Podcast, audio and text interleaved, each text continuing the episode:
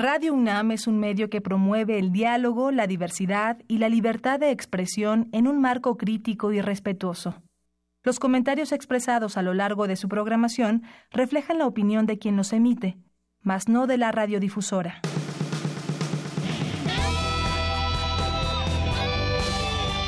Prisma RU.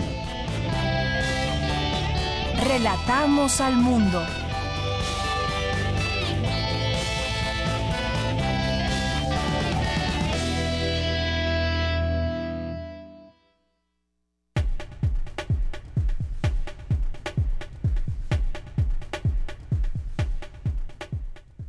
¿Qué tal? Muy buenas tardes. Gracias por estar con nosotros. ¿Qué tema este del aeropuerto? ¿Qué sucederá? ¿Está la moneda realmente en el aire?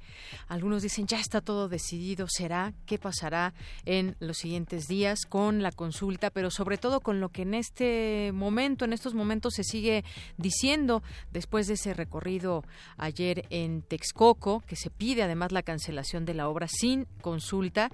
Y por otra parte, pues el próximo titular de la Secretaría de Comunicaciones y Transportes eh, también habla y dice que pues Santa Lucía es viable. Eh, un poco estaremos hablando de este de este tema y también para siguientes días pues entrar también a todo el análisis que debemos de tener técnico, social. Este recorrido que se hizo el día de ayer con medios de comunicación sin duda fue muy importante. Bueno, parte de lo que tendremos el día de hoy y también vamos a invitarles a todos ustedes que nos están escuchando al encuentro del mañana 2018 que empezó el día de hoy y estará hasta el 18 de octubre, exposición de orientación vocacional será interesante para los jóvenes que pues estén ahí decidiendo decidiendo carreras y decidiendo también su futuro.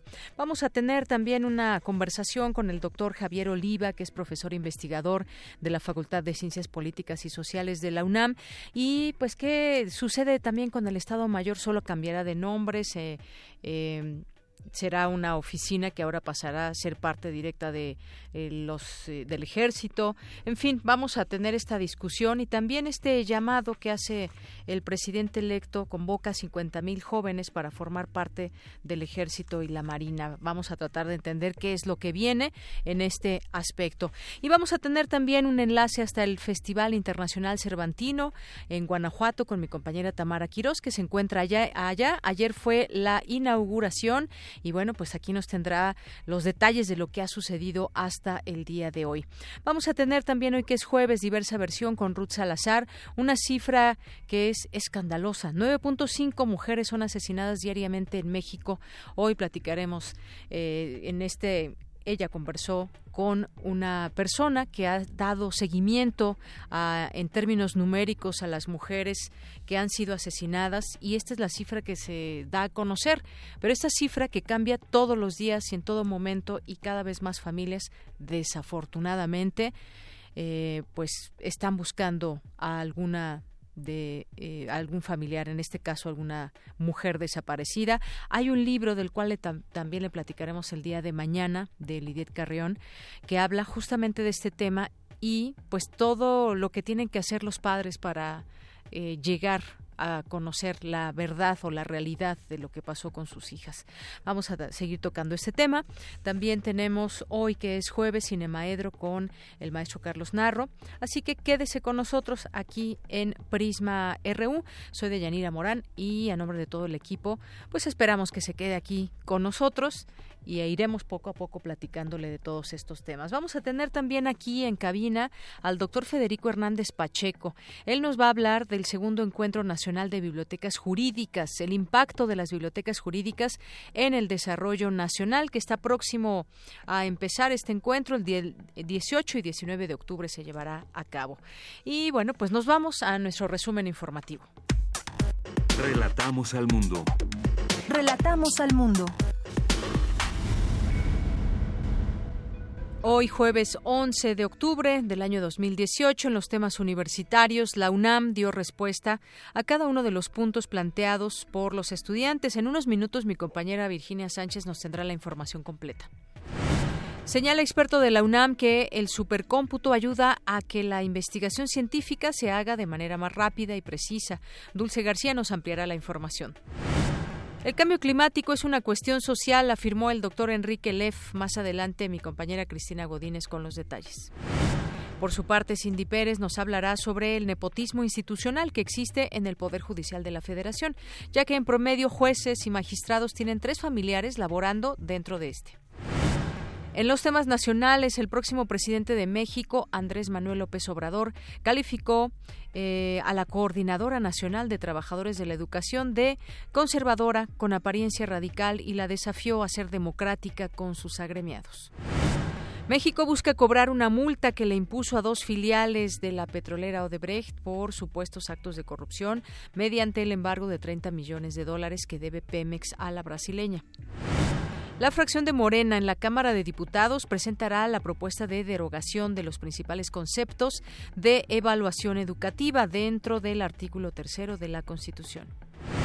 En el Senado, Morena presentará una iniciativa para poner un freno al nepotismo en el Poder Judicial. La próxima secretaria de Medio Ambiente y Recursos Naturales, Josefa González, llamó a ciudadanos a escuchar la opinión de los expertos sobre la construcción del nuevo Aeropuerto Internacional de México.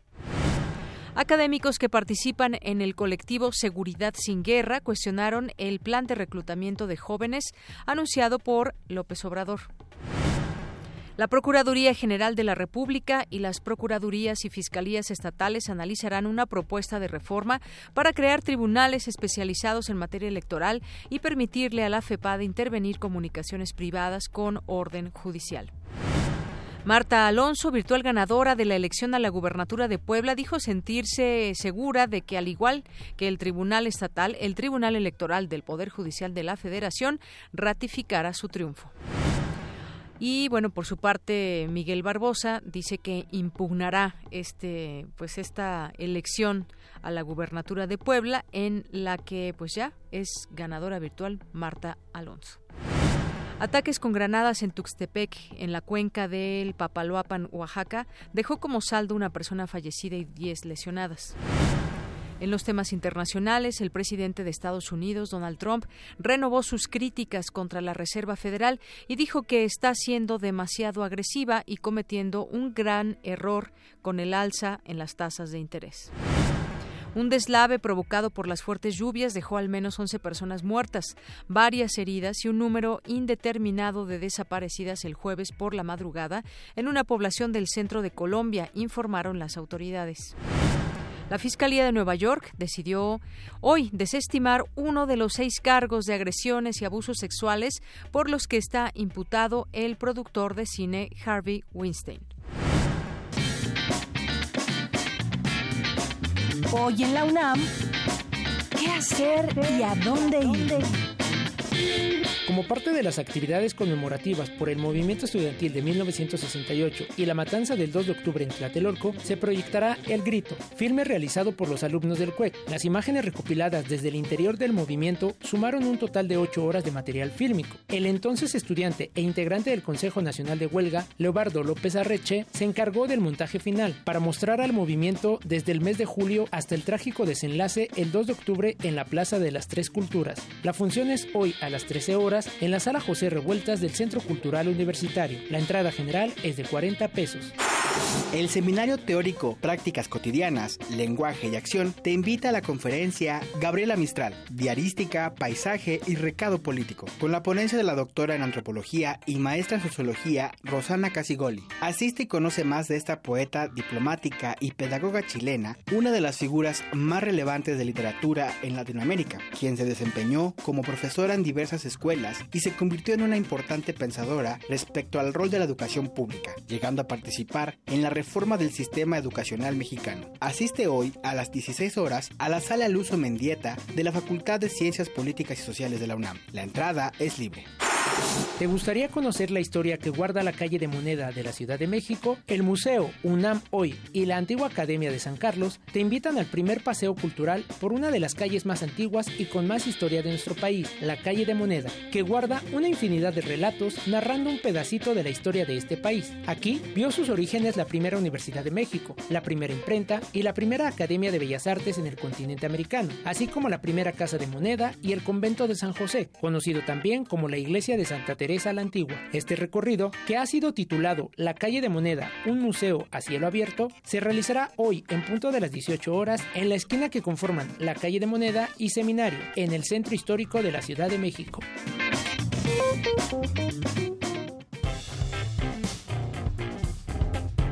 Campus RU Bien, pues continuamos aquí en el campus universitario y mi compañera Virginia Sánchez ya se encuentra aquí con nosotros en la cabina. El rector Enrique Graue respondió al pliego petitorio que le entregaron alumnos de la Asamblea Interunam el pasado 4 de octubre. ¿Qué tal, Vicky? Muy buenas tardes. Hola, ¿qué tal, Deyanira? Auditorio de Prisma RU, muy buenas tardes. Ya hay pues respuesta. así es, ya hay respuesta el día de ayer y bueno, hoy aparece en la Gaceta una impresa, también en la, en la digital. Pueden consultar esta respuesta completa, ¿no? Porque es de 18 páginas, entonces, pues sí, eh, para quienes quieran conocer con detalle eh, en qué consiste esta respuesta de parte de la Rectoría, pues bueno, ahí está. Entonces, bueno, pues yo les daré un, un breve resumen sobre... Eh, pues esto que a través de un comunicado el rector de la UNAM, Enrique, Enrique Graue, este comunicado también dirigido a la comunidad universitaria, pues responde al pliego petitorio entregado por la Asamblea Interuniversitaria el pasado 4 de octubre, en el cual detalla lo siguiente sobre cada punto que lo integra.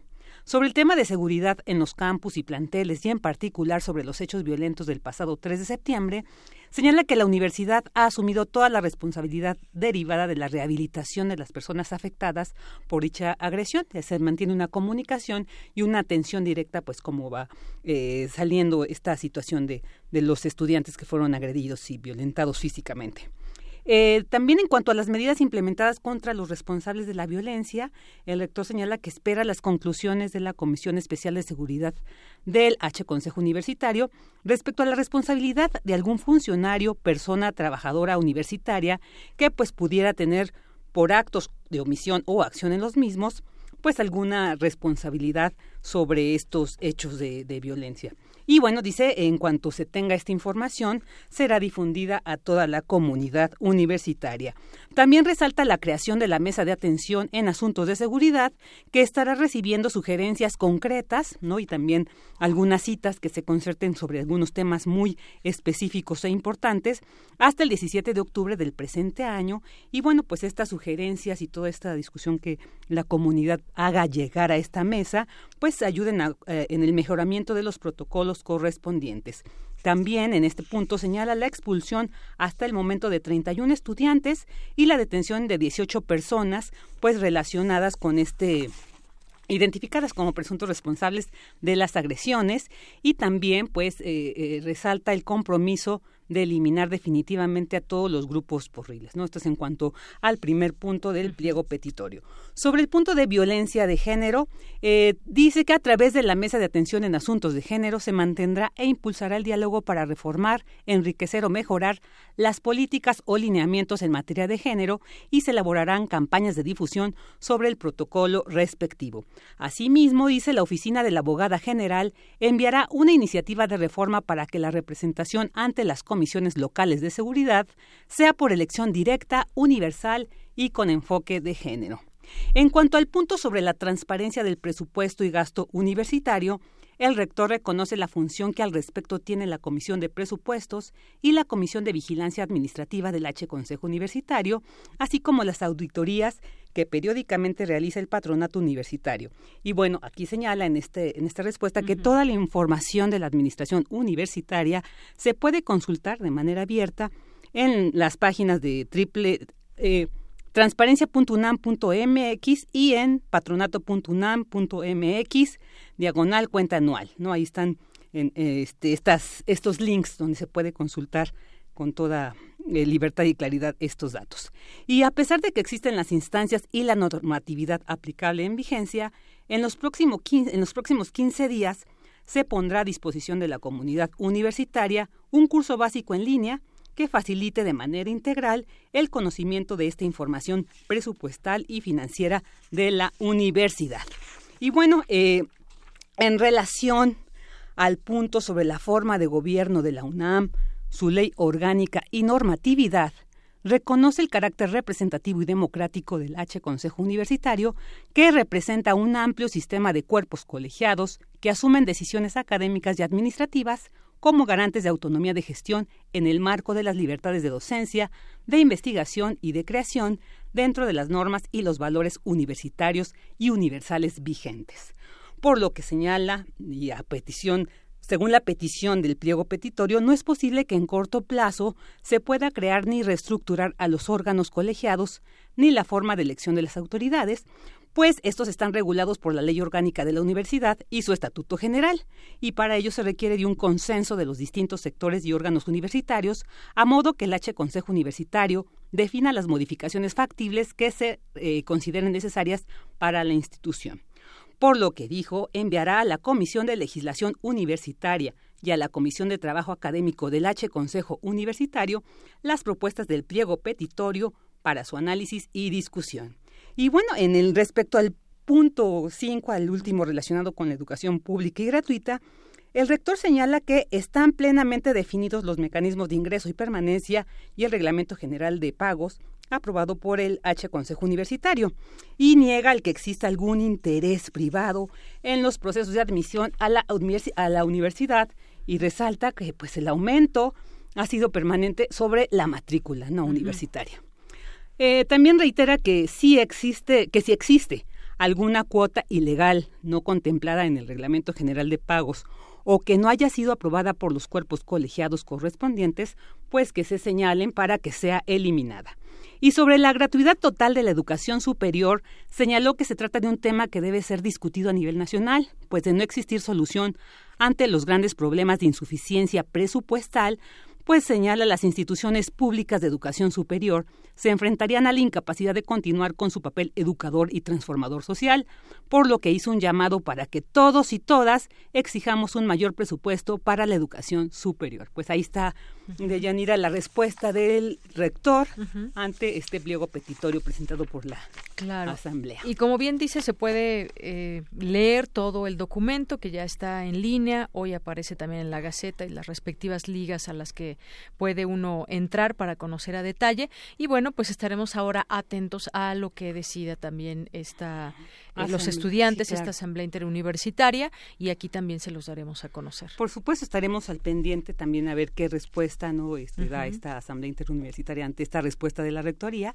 y pues les haremos, ahí les estaremos informando al respecto. Claro que sí. Vicky, pues muchísimas gracias por la información. Buenas tardes. Muy buenas tardes. Y bueno, después, después de esta nota, de esta respuesta que se da desde la rectoría, este pliego petitorio de los alumnos, eh, vamos ahora con Cindy Pérez, crear un espacio de reflexión con la comunidad universitaria en torno a algunas de las temáticas e indicadores principales de la impunidad. Es parte del foro Impunidad, Reflexiones Universitarias. Adelante, Cindy. Deyanira, ¿qué tal? Muy buenas tardes, te saludo con mucho gusto. Así lo señaló el doctor Julio Ríos Figueroa, profesor investigador del Centro de Investigación y Docencia Económicas, en el marco del foro Impunidad, Reflexiones Universitarias, celebrado en el Instituto de Investigaciones Jurídicas de la UNAM. Y es que, de acuerdo con el académico, el Poder Judicial de la Federación está desordenado organizacionalmente, pues de algunos puestos no se conoce la funcionalidad. ¿Dónde están los familiares? Están en los cargos de función jurisdiccional y de carrera que no se concursan. ¿no? La gran mayoría son oficiales judiciales. El 87% de los familiares de jueces y magistrados están en esos cargos. ¿Por qué es relevante esto? Porque esos cargos se obtienen en gran medida por una alta discrecionalidad de los magistrados y jueces, o sea, de los titulares de los órganos jurisdiccionales. Hay algún tipo de examen, eh, unos psicométricos, unos cursos en línea, hay diversos filtros, pero como lo reconocen ex consejeros de la Judicatura como el, el doctor César Esquinca, lo que ocurre en realidad es que el juez o magistrado elige a quien quiere en ese puesto y después lo manda a hacer el examen el 87% de los concursos que se han abierto desde, el 80, desde 1995 hasta el 16 han sido para personas que ya laboran en el Poder Judicial. Desde 2010 no ha habido un solo concurso abierto a abogados que cumplan los requisitos mínimos de 10 años, etcétera, que están establecidos en, en la ley. El que más tiene es un magistrado que tiene 17 familiares laborando en su propio circuito. Ríos Figueroa indicó que esta problemática proviene de una ausencia de carrera judicial en nuestro país y del nombramiento de jueces derivados de una tradición patrimonialista. Vamos a escucharlo. ¿Afecta o no afecta esta cantidad de familiares? Hay, por ejemplo, historias de que afecta la eficacia de los, eh, de los trabajadores del Poder Judicial porque el ambiente de trabajo es muy malo. Los que no tienen familiares se sienten desprotegidos, les toca hacer cosas que no quieren porque a los que sí tienen familiares se les da ventajas indebidas. Eh, afecta hay un sesgo de selección, llegan gente pues que están formados, que piensan igual que los ministros, entonces esto limita la creatividad y el dinamismo jurisprudencial y digamos los problemas potencialmente más perniciosos son eh, los conflictos de interés. En México hay más magistrados que jueces. Entonces no hay competencia para llegar a ser magistrado. El, diputado Monreal dijo que hay que rotar a los jueces. Yo no sé si es una buena idea, la verdad es que creo que no. Se podría mejor seleccionar de manera aleatoria los jueces para cada caso, en lugar de rotarlos por todo el país, porque eso tiene muchos costos de Yanira recordemos que salió a la luz el caso de dos hijas de ministros de la Suprema Corte de Justicia de la Nación que cobran en la nómina del máximo tribunal del país y una de ellas cuenta con un salario bruto superior a 100 mil pesos mensuales. Así que estaremos muy pendientes de toda la información que se genere en torno a esta problemática. Hasta aquí el reporte. Muy buenas tardes. Gracias, Cindy. Muy buenas tardes. Vamos ahora con Dulce García, que nos tiene información sobre la exposición del bulbo a la nube de la Coordinación General de Estudios de posgrado. Adelante, Dulce. Deyanira, muy buenas tardes. A ti al auditorio de Prisma RU. Al impartir la conferencia del bulbo a la nube supercómputo, Fabián Romo Zamudio, director de Sistemas y Servicios Institucionales de la Dirección General de Cómputo y de Tecnologías de la Información y Comunicación en la UNAM, señaló que es mejor tener supercomputadoras para que se pueda hacer una investigación científica mucho más precisa. Varios tipos de supercómputo, cómputo de alto rendimiento, como también se le llama, para que se puedan hacer experimentos específicos con clústeres mucho más complejos y que, por supuesto, hagan más rápida y más precisa la investigación científica en la universidad.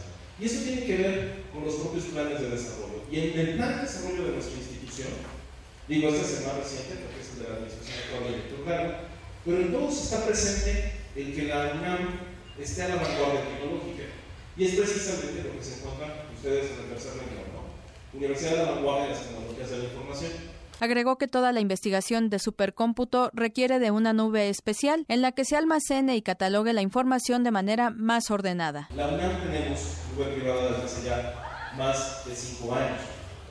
Y esa nube privada lo que nos permite es dar, aprovisionar diversos servicios de infraestructura como el sistema operativo y cómputo, máquinas virtuales, contenedores virtuales, que optimizan mucho la infraestructura de cómputo porque ya no hay una asociación directa entre aplicación y hardware. O sea, puede, puede totalmente tener un mismo hardware, varias aplicaciones o varios servidores o varios aplicativos, como también se les denomina, en ejecución al mismo tiempo. Servicios de almacenamiento en demanda y, por supuesto, servicios de redes, empezando también por redes definidas por software, Recordemos, Deyanira, que la UNAM cuenta con la supercomputadora Mistli, que en los últimos años amplió su capacidad para apoyar la investigación científica, pues ahora procesa información con la capacidad que tendrían unas 86 mil computadoras de última generación. Hasta aquí el reporte. Muy buenas tardes. Gracias, Dulce. Muy buenas tardes. Porque tu opinión es importante, síguenos en nuestras redes sociales, en Facebook como Prisma RU y en Twitter como arroba PrismaRU. Queremos escuchar tu voz. Nuestro teléfono en cabina es 55 36 43 39. Continuamos una con 28 minutos. La Universidad Nacional Autónoma de México, a través de la Secretaría de Atención a la Comunidad Universitaria, organiza la vigésimo segunda exposición de orientación vocacional al encuentro del mañana 2018 con el propósito de apoyar a los estudiantes en la elección de su futuro académico y profesional. Y para hablar de ese tema, ya tengo en la línea telefónica, le agradezco mucho, nos toma esta llamada aquí en Prisma RU de Radio UNAM al doctor Germán Álvarez Díaz de León de la Dirección General de Orientación y Atención Educativa. ¿Qué tal, doctor? Bienvenido a este espacio. Muy buenas tardes. Buenas tardes, Deyanira. ¿Cómo está usted? Muy bien, muchas gracias. Pues muy contenta de que se lleve a cabo esta exposición al encuentro del mañana. Platíquenos, sabemos que fue la inauguración esta mañana. Cuéntenos un poco e invite a toda la comunidad universitaria. Es la feria, la exposición número 22 que organizamos por parte de la universidad. El objetivo ha sido siempre el mismo, acercarle a los alumnos interesados la mayor información que puedan tener para que tomen decisiones pensadas acerca de su futuro vocacional y profesional. En esta ocasión tenemos 90 instituciones que ofertan eh, eh, cuestiones educativas y no son tan solo la propia universidad que está todos sus campus está y carreras estamos representados sino también hay universidades incorporadas a la UNAM y también hay instituciones educativas hermanas nosotros vamos a estar del día de hoy hasta el día 18 en el centro de convenciones de la universidad, donde con todo gusto les atenderemos a los visitantes. Además tenemos un gran programa de em, de actividades académicas, talleres y conferencias que complementan obviamente la, la cuestión que ven en la, en la exposición. Cuando más mal nos ha ido, que fue el año pasado por el temblor, la asistencia en estos en estas semanas son más de 100 mil asistentes. Esperamos que este año no nos interesa romper récords. Ya llevamos más de acumulado dos millones de visitantes en todas estas 20 ferias. Nos interesa ser útiles y que los muchachos y sus familias salgan con información actualizada, cierta y veraz de instituciones educativas de múltiple corte que ofrecen opciones de futuro a nuestros jóvenes. Así es. Y bueno, eh, muchas veces pasa que los estudiantes que quieren continuar sus estudios eh, académicos, pues no, no saben por qué carrera decidir o, sobre su futuro académico, pues este es el lugar idóneo para que puedan asistir porque van a encontrar información importante acerca de la oferta académica, desde planes de estudio, apoyo, servicios que ofrece la UNAM y otras instituciones, como nos dice, más de 90 instituciones que están participando en este gran evento y con esto pues se propicia que la orientación, el desarrollo personal y social de los jóvenes asistentes. Eso es ni más ni menos lo que van a poder encontrar en toda esta oferta que ofrece la UNAM, doctor. No, y además es maravilloso porque además de todo, nada más con la pura UNAM, uno no se imagina todas las 122 carreras, en esas modalidades abiertas a distancia, en estudios que el posgrado tiene que ver, más todo lo incorporado que tenemos, más otras instituciones, es muy, muy grande la oferta.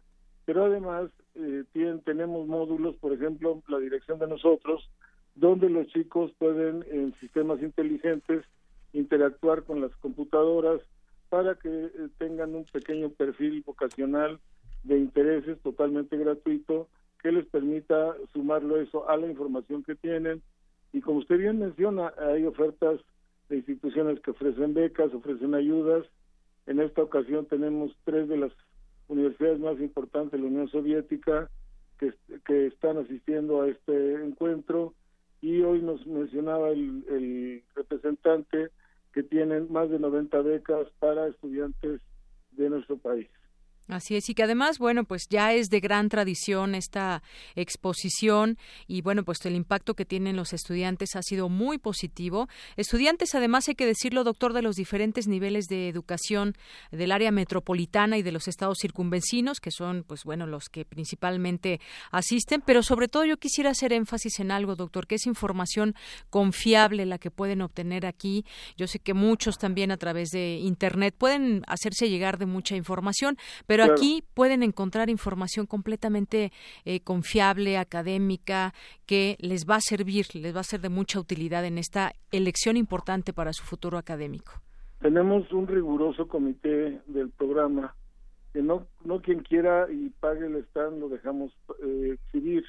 Tenemos que tener la garantía de que efectivamente los estudios sean reconocidos, efectivamente sean instituciones serias, en fin, eh, cuidamos también mucho porque es la, la imagen de la universidad cuidamos mucho que quien asiste como expositor a los temas a la feria tengan pues un perfil que nos garantice que la información no sea fraudulenta o sea una información parcial o publicitaria exclusivamente.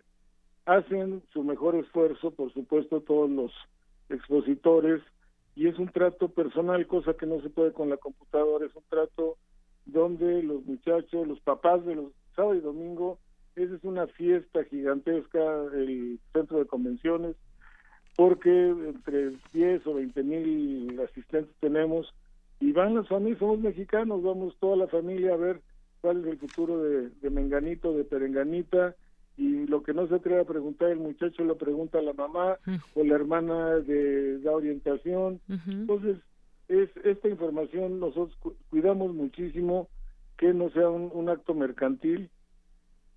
Por eso no que no la cerramos únicamente instituciones de la UNAM, sino instituciones en general, está la naval, está la pedagógica, está el poli, están muchas, muchas instituciones que tenemos la tranquilidad y la garantía que son instituciones de calidad educativa. Claro, es un gran abanico de ofertas.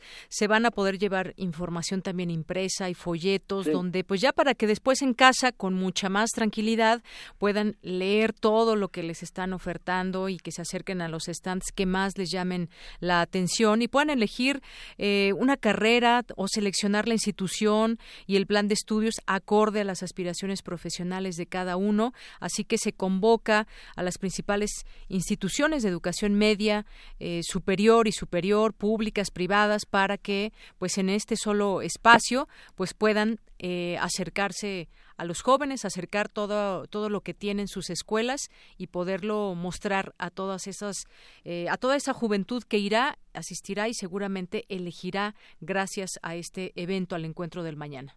Y si me permite, yo le sumaría, además de toda esta información, tenemos los talleres y las conferencias, que son un buen complemento son públicas, son gratuitas, la gente consulta el programa y dependiendo del tipo de carrera que le interese ver el programa, de algún experto que nos quiera dar sus vivencias, experiencias, nos preguntan maravilla los muchachos, desde el campo de trabajo, la dificultad, las matemáticas, el idioma, es un espacio que da mucha, mucha información y a la universidad nos da muchísima alegría el poder ser útiles en esta decisión importante que puede marcar la vida de los muchachos, que es una adecuada elección de su futuro.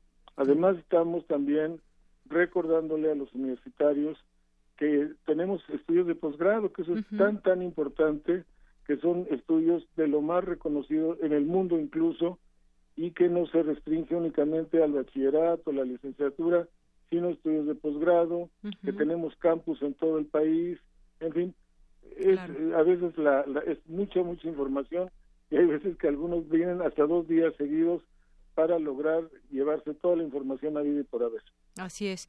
Pues sí, doctor, y además de que pues también se puede ir estudiando desde este momento pues el campo y el mercado de trabajo de las profesiones que actualmente se ofertan, que la gente, los estudiantes, los jóvenes puedan ver, eh, a ver, elijo esa carrera y cuando la termine cómo me puedo desempeñar. Eso también es muy importante y aquí también se lo dirán. Pues nada más repetir hasta cuándo, en qué lugar y a partir de qué hora, doctor.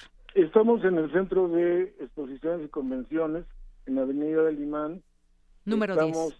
Número 10, estamos de 9 a 5, 5 y media de la tarde, dependiendo ahora sí que la, la, la afluencia de público no dejamos nunca nadie afuera. Sí.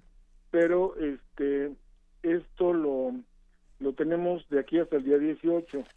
Nosotros sí recomendamos, porque es importante hacerlo, por protección civil, por la seguridad, es un acto gigantesco, gigantesco, que eh, pues personas con problemas de discapacidad, menores de edad, no nos permiten entrar mascotas al centro, eh, en fin, que sean los que van a lo que van a a, beneficiarse de este asunto, pero tenemos la obligación de cuidarlos y ver por la protección de todos nosotros en un acto tan grande. Muy bien. Pues no sabe cuánto le agradecemos, doctor, que de primera mano nos dé toda esta información y nos haga esta invitación aquí a todo el público de Prisma RU de Radio UNAM. Muchas gracias. Tenga bonitos días. Igualmente, hasta luego. Eh, fue el doctor Germán Álvarez Díaz de León, de la Dirección General de Orientación y Atención Educativa. Relatamos al mundo. Relatamos al mundo. Tu opinión es muy importante. Escríbenos al correo electrónico prisma.radiounam@gmail.com. Una de la tarde con 39 minutos, ya 40 minutos. Y le doy la bienvenida a este espacio al doctor Javier Oliva, profesor, investigador en la Facultad de Ciencias Políticas y Sociales de la UNAM y experto en varios temas, entre ellos en seguridad eh, pública. ¿Cómo, ¿Cómo está, doctor Javier Oliva? Qué gusto saludarle. Doctor, ¿me escucha? Bueno, ahorita, ahorita retomamos la comunicación con él. ¿Qué vamos, ¿Sobre qué vamos a platicar con él? Bueno, pues el Estado Mayor cambiará solamente de nombre, eh, desaparece esta oficina que pues se encarga de la seguridad del presidente y distintas actividades y cada vez que el presidente va a algún evento va de avanzada un buen número de personas que pertenecen al Estado Mayor Presidencial, cuál será su labor y además también comentar con él este llamado o este, esta convocatoria que hace el presidente electo López Obrador a 50 mil jóvenes para formar parte del ejército, la Marina, que pues ha destapado también una serie de opiniones. Ya lo tenemos en la línea telefónica. Qué gusto saludarle, doctor Javier Oliva. Buenas tardes. ¿Qué tal? Buenas tardes, Yanira. Muchas gracias por la invitación. Saludos al equipo en cabina y a nuestro auditorio. Gracias, doctor. Pues yo estaba empezando con este tema, el Estado Mayor. ¿Qué va a pasar con el Estado Mayor? Algo eh, se ha dicho de parte del, del, presidente electo López Obrador que pues ya no ya no estará cuidando al presidente y todas estas labores a las que se dedicaba, pues bueno ya no las hará porque no sabemos ahora exactamente si desaparece o cambia de nombre solamente o qué es lo que va a suceder. ¿Cuál sería, digamos, en términos en términos institucionales eh, la importancia o no del Estado Mayor Presidencial, doctor? el Estado Mayor Presidencial, eh, en sus distintas denominaciones y etapas, existe desde que hubo un primer presidente de la República en 1824. Y su función principal es la de garantizar las mejores condiciones eh, físicas eh, para que el presidente desarrolle sus actividades con seguridad y con confort. Eh, el hecho de que se prescinda del Estado Mayor Presidencial eh, implica riesgos importantes no solo para la integridad física del propio presidente y de su familia, sino también de las personas que asistan a los eventos eh, a donde quieran saludar al presidente o a, o a los auditorios. Y esto es muy importante, Yania, porque también existe la, la idea de que eh, el Estado Mayor Presidencial pues nada más se dedica a cuidar los eventos del presidente y no es así. Eh, he tenido la oportunidad de platicar con varios integrantes del Estado Mayor Presidencial en donde ellos eh, afirman que la, la seguridad y las condiciones para que el presidente se encuentre a buen resguardo, el 90% de esa seguridad se hace o se construye antes de que llegue el presidente. Es decir, no se trata solo de que desempeñen el papel eh, que de alguna forma, de manera despectiva, él lo ha señalado como si fueran eh, guardaespaldas, que de por sí también es un trabajo eh, difícil, eh, sino que también tienen esta, esta función de propiciarle, darle material, análisis de inteligencia para la toma de decisiones. Esto por un lado. Y por el otro también, el Estado Mayor Presidencial está compuesto de dos grandes áreas.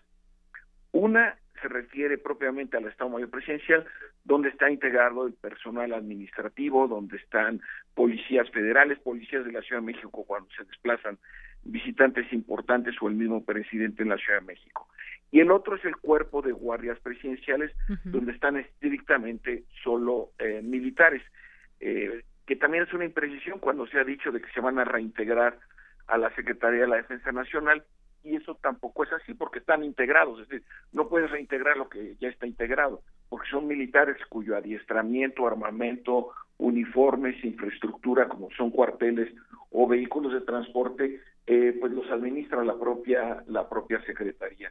Entonces, eso por un lado, y por lo otro también el, el presidente de la República se puede llamar Adolfo Ruiz Cortines o Carlos Salinas de Gortari, o a partir del 1 de diciembre López Obrador, eh, también necesitan un cuidado de salud muy específico de primer nivel y no solamente tener unas cuantas personas que le abran paso en los en los eventos multitudinarios y esto también debe considerarse. Es más, en, frente de los pinos hay una unidad hospitalaria del Estado Mayor Presidencial. Y otra cosa, Yanía, tú me estoy extendiendo mucho. No, adelante, adelante. Y la otra cuestión es eh, custodiar a los expresidentes, como él también va a ser expresidente, a ellos y a sus familias. Es decir, retirar el Estado Mayor Presidencial es una decisión que a mí me parece no está bien pensada. E incluso, e incluso hoy leí en varios eh, medios para prepararme para esta entrevista, leí que eh, la, la seguridad de los mandatarios que van a venir a atestiguar el cambio de poderes en México va a ser un cuerpo especializado de la propia Secretaría de la Defensa Nacional, es decir, por lo menos para esas fechas va a ser muy importante y que pues obviamente la mayor parte de ellos van a ser integrantes del Estado Mayor Presidencial o exintegrantes si es que finalmente desaparece o le cambian el nombre, pero eh, sí, eh, sí va a haber quien se haga responsable de manera profesional de el, el buen resguardo de los visitantes eh, que estarán en nuestro país en, las próximas semanas. Claro, doctor. Pues sí, creo que eh, esta labor que realiza el Estado Mayor Presidencial, pues ha sido también para, pues evitar posibles riesgos que pueda haber importantes en algunas zonas donde, pues se pueda desplazar el presidente, algunas zonas eh, y en, además en distintos contextos y momentos y que ha estado, pues muy, muy peculiar y muy elaborado este este trabajo que realizan. Es un cuerpo de personas que está preparado. Y bueno aquí también entraría hay habrá ahorro en todo caso si desapareciera el, el Estado Mayor Presidencial porque eso es algo que se está de lo que se ha hablado. Y preguntarle también sobre estos jóvenes que pide López Obrador que se puedan integrar al Ejército y la Marina, doctor. Es, es cierto, es cierto eh, que parte del argumento yo lo entiendo también es economizar, pero la seguridad siempre es cara y más cuando se trata de la institución más importante de un eh, eh, sistema político como el nuestro, que es un sistema político presidencial. Entonces, pues eh, quien la persona que físicamente es depositaria de esa institución, pues evidentemente se vuelve un punto clave neurálgico del propio del propio sistema. Y respecto a los muchachos, que ofreció eh, 50 mil plazas distribuidas entre la Marina Armada de México, la Fuerza Aérea Mexicana, el Ejército Mexicano y la Policía Federal, pues es una forma también de hacerle frente. Este gobierno, de manera irresponsable, no aumentó ni una sola plaza en todo el sexenio de la Policía Federal. Entonces, a mí me parece que ahí también eh, puede eh, podemos ir teniendo una eh, un robustecimiento de las de las instituciones que permitan recuperar en varias partes del país pues las condiciones de paz y plena vigencia del Estado de Derecho. Así es. Bueno, pues ahí está este llamado que pues llama un poco la atención luego de esta reunión que tuvo durante casi dos horas con el gobernador del Estado de México. Sabemos que el Estado de México es un foco rojo en muchos temas de inseguridad y también fue en este marco que informó acerca de que el Estado de México será la entidad del país que más apoyos para el bienestar social reciba a partir del próximo año. Estrategia y recursos y bueno, pues mucho hay que hacer ahí en el Estado de México, doctor. Pues, sí, la cosa es que el presupuesto alcance para tanta para tanta propuesta de miles de millones de pesos, que además la idea es, como se ha dicho, que no se van a aumentar los impuestos. Entonces, pues habrá que ver, habrá que ver cómo se van cumpliendo estos compromisos. Así es. Bueno, doctor, pues yo le agradezco mucho. Hasta luego. Hasta luego. Fue el doctor Javier Oliva, profesor e investigador en la Facultad de Ciencias Políticas y Sociales de la UNAM. Pues sí, el presupuesto, los ahorros, ¿para qué alcanzará o estos ahorros que vienen de esta llamada austeridad republicana, para qué van a alcanzar? Y sí, de pronto puede parecer exagerado esta pues ese cuidado que tiene el, el, Estado Mayor Presidencial cuando el presidente va a algún evento y van de avanzada, viajan pues en los aviones oficiales, en las aeronaves oficiales, eh, con vallas y todo para que pues se pueda dar seguridad al presidente. Y bueno, pues en eventos tan importantes como una toma de protesta, que será el próximo 1 de diciembre, Andrés Manuel López Obrador, y donde vienen eh, pues personas de varias partes del mundo, pues sí se requiere un mínimo de seguridad en este en este sentido. Así que pues ahí vamos a ver si cambia solo de nombre, qué actividades realizarían o no las personas que hasta el día de hoy habían estado o han estado, siguen estando en el Estado Mayor Presidencial. Son temas que pues también hay expectativas sobre ellos. Continuamos. Queremos escuchar tu voz. Nuestro teléfono en cabina es 55 36 43 39. Porque tu opinión es importante, síguenos en nuestras redes sociales, en Facebook como Prisma RU y en Twitter como arroba PrismaRU.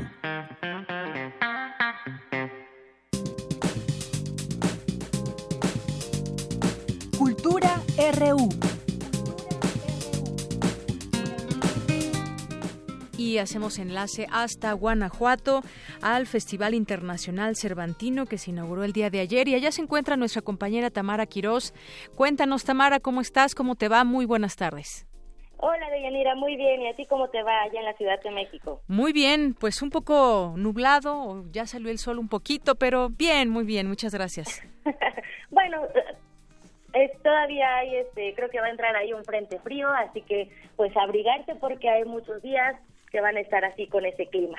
Y bueno, pues de Yanira entramos a la información del día de hoy, que bueno, sí, les reporto desde Guanajuato, donde se lleva a cabo el Festival Internacional Cervantino. Como cada año, ya van 46. Miles de personas se dan cita en esta fiesta del espíritu. Ayer en el Teatro Juárez se inauguró la cuadragésima sexta edición, que tiene como invitada de honor a la India y al estado de Aguascalientes. En la ceremonia estuvieron el gobernador de Guanajuato, Diego Sinué, el gobernador de Aguascalientes, Martín Orozco, la ministra de Asuntos Exteriores de la India, Riva Ganguly, y también estuvo el embajador de la India en México, Muktesh, Muktesh Pardeshi. También estuvo Luis Felipe Guerrero, el rector de la Universidad de Guanajuato, María, eh, bueno, Luis Felipe Guerrero, que es el rector de la Universidad de Guanajuato. También estuvo María Cristina Cepeda, titular de la Secretaría de Cultura, y la directora general del Festival Internacional Cervantino, Marcela Díez, quien además, bueno, pues dio cuenta de la importancia de este festival que rompe fronteras. Así que vamos a escuchar a Marcela Díez. Desde su inicio, el Cervantino ha logrado que naciones de todo el mundo atraviesen sus fronteras para traernos sus expresiones, reflexiones y visiones. En aquella primera edición fueron 13 los países invitados. Hoy son 33 y cada vez más lejanos, como Ghana o Georgia. No hablemos de la India. El festival ofrece diversidad, busca conocer. Esa es la esencia de tener un país y un estado de honor invitados a este festival. Agradezco a la India y Aguascalientes, ambos de una generosidad enorme y sobre todo con propuestas interesantes y reveladoras de la actividad que realizan. Bueno, les cuento que desde, desde el 2010, en el marco del Cervantino, se galardona a aquellas personas que dedican su trabajo a la difusión del arte y también de la cultura. Anoche, la prestea cervantina fue entregada por el gobernador de Guanajuato y por la titular de la Secretaría de Cultura. Así que vamos a escuchar las palabras de María Cristina Cepeda.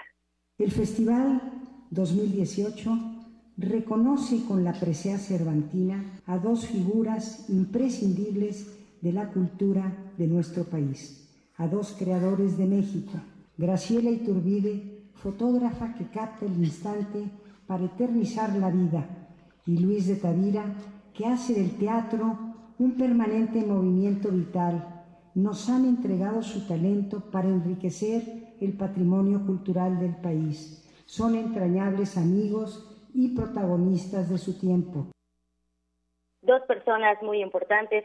Graciela Iturbide, una fotógrafa con casi cuatro décadas de experiencia. Muchos de ustedes conocerán su trabajo que resguarda la memoria gráfica de Avándaro, de Juchitán, incluso el baño de Frida Kahlo. Y bueno, ¿qué podemos decir también del maestro Luis de Tavira? Es un pilar del teatro mexicano, director de escena, dramaturgo, ensayista, pedagogo y también fundador de instituciones de enseñanza teatral como el Centro Universitario de Teatro.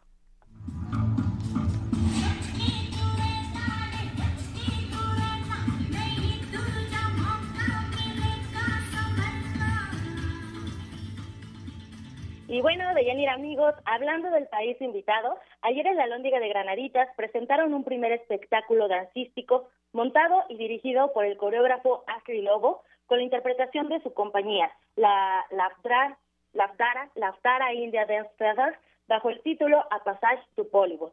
Los asistentes, pues fuimos testigos de un baile colorido, con mucho ritmo y que además retoma escenas de la vida cultural hindú, con escenas y canciones extraídas de filmes producidos en los estudios de Bombay, el famoso Bollywood. Ashley Lobo conversó con la prensa, así que vamos a escuchar parte de lo que ofrece su montaje a través de su traductor.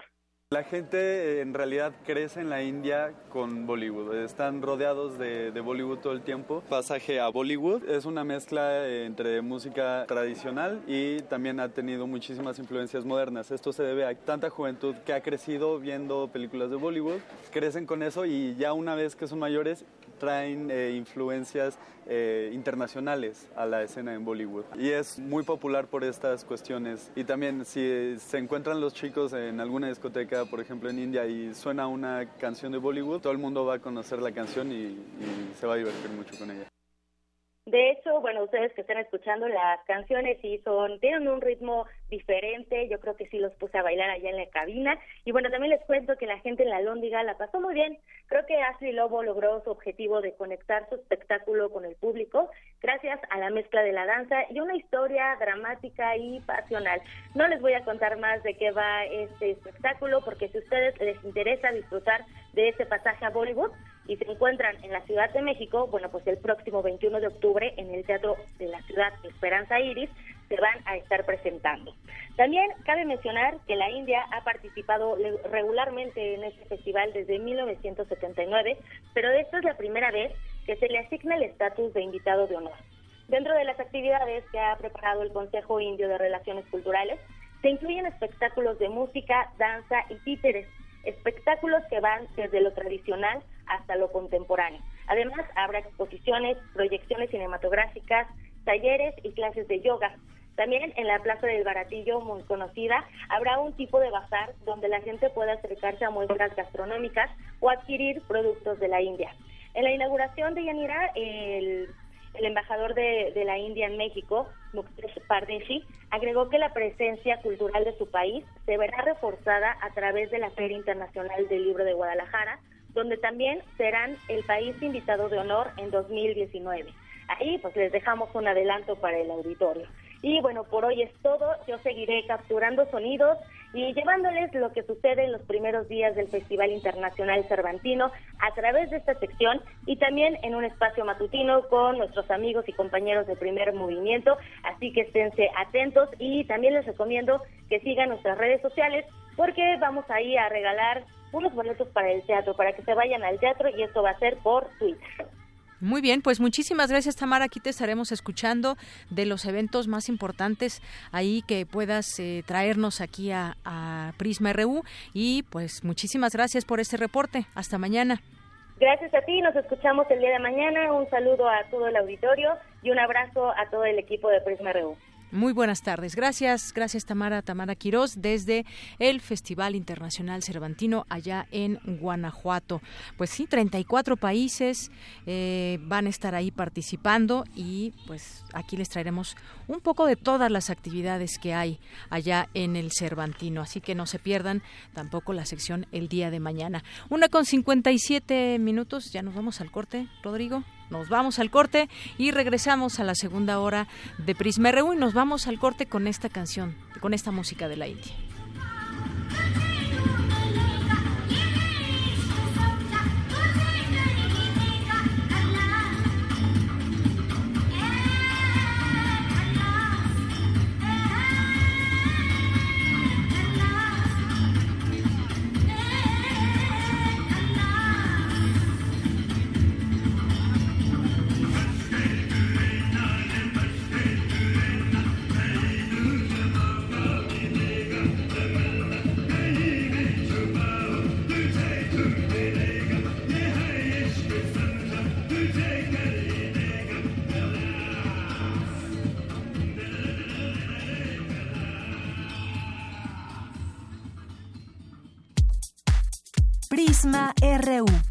Relatamos al mundo.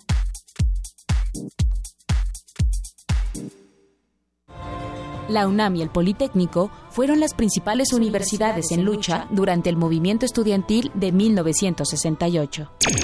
Se reunieron hoy representantes de 38 comités de lucha provenientes de la Universidad Nacional, el Politécnico, Chapingo y las normales. A 50 años, descarga semanalmente la crónica documental Este día en 1968. Con las voces de Daniel Cassés y Flora Botton, vive el día a día del movimiento. Solo en descargacultura.unam. La poesía de Ramón de Campoamor es la clásica del realismo literario español y un claro ejemplo es el Tren Expreso Poema en Tres Cantos. Como en amores credo o artículo de fe que yo proclamo, que en este mundo de pasión y olvido, o se oye conjugar el verbo te amo, o la vida mejor no importa un bledo. Escucha esto y más en www.descargacultura.unam.mx. Laila, soy Luis. ¿Ya pediste permiso para el sábado? Sí, sí, cuenta conmigo. Carlos, soy Luis. ¿Qué onda? ¿Sí vas a ir el sábado? Claro, me va a acompañar Rocco. Hola, Lucio. Soy Luis. ¿Entonces qué? El sábado como quedamos. Claro, me pidieron llevar a mi hermanito. Perfecto. Mis amigos y yo ya estamos listos para participar en la consulta infantil y juvenil 2018. Si tienes entre 6 y 17 años, ve con tus amigos del 17 al 25 de noviembre. Es nuestro momento de expresarnos. Porque mi país me importa, te invitamos a participar. IME. No diga de alguien. Miguel Ángel Granados Chapa. Nada que no sea capaz de decirle cara a cara en una conversación. Un aporte inestimable a la prensa mexicana y una pérdida que hoy, después de siete años, aún nos inspira a analizar, investigar y hablar. Radio UNAM te invita a escuchar un programa especial para honrar el recuerdo de una de las voces más emblemáticas de nuestro periodismo. Muy buenos días, lo saluda Miguel Ángel Granados Chapa. Miguel Ángel Granados Chapa. La memoria donde ardía. Nacional Autónoma de México. Conducido por Benito Taibo con la presencia de Tomás Granados y Humberto Musacchio. Martes 16 de octubre a las 11 horas por el 96.1 de FM. Radio UNAM. Experiencia sonora.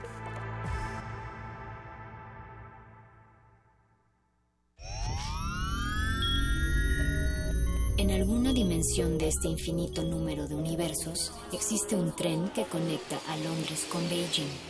Los combustibles fósiles han sido reemplazados con biocombustible y los autos podrán volar. Donde el ser humano ha prolongado indefinidamente su esperanza de vida. Y su conciencia podría trascender su muerte.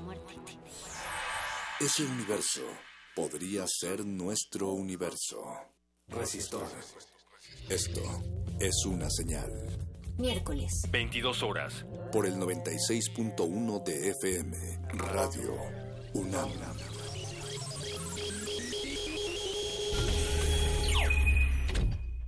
¿Qué carrera elegir? La UNAM te invita a la exposición de orientación vocacional al encuentro del mañana 2018.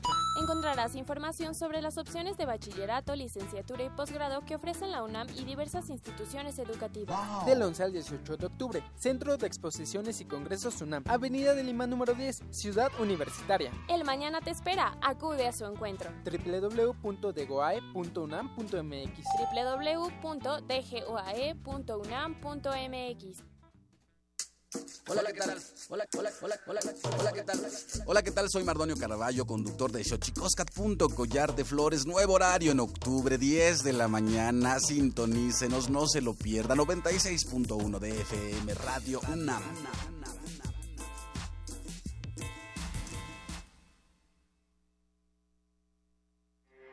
Porque tu opinión es importante, síguenos en nuestras redes sociales, en Facebook como Prisma RU y en Twitter como arroba PrismaRU. Queremos escuchar tu voz. Nuestro teléfono en cabina es 55 36 43 39. Mañana en la UNAM, ¿qué hacer y a dónde ir?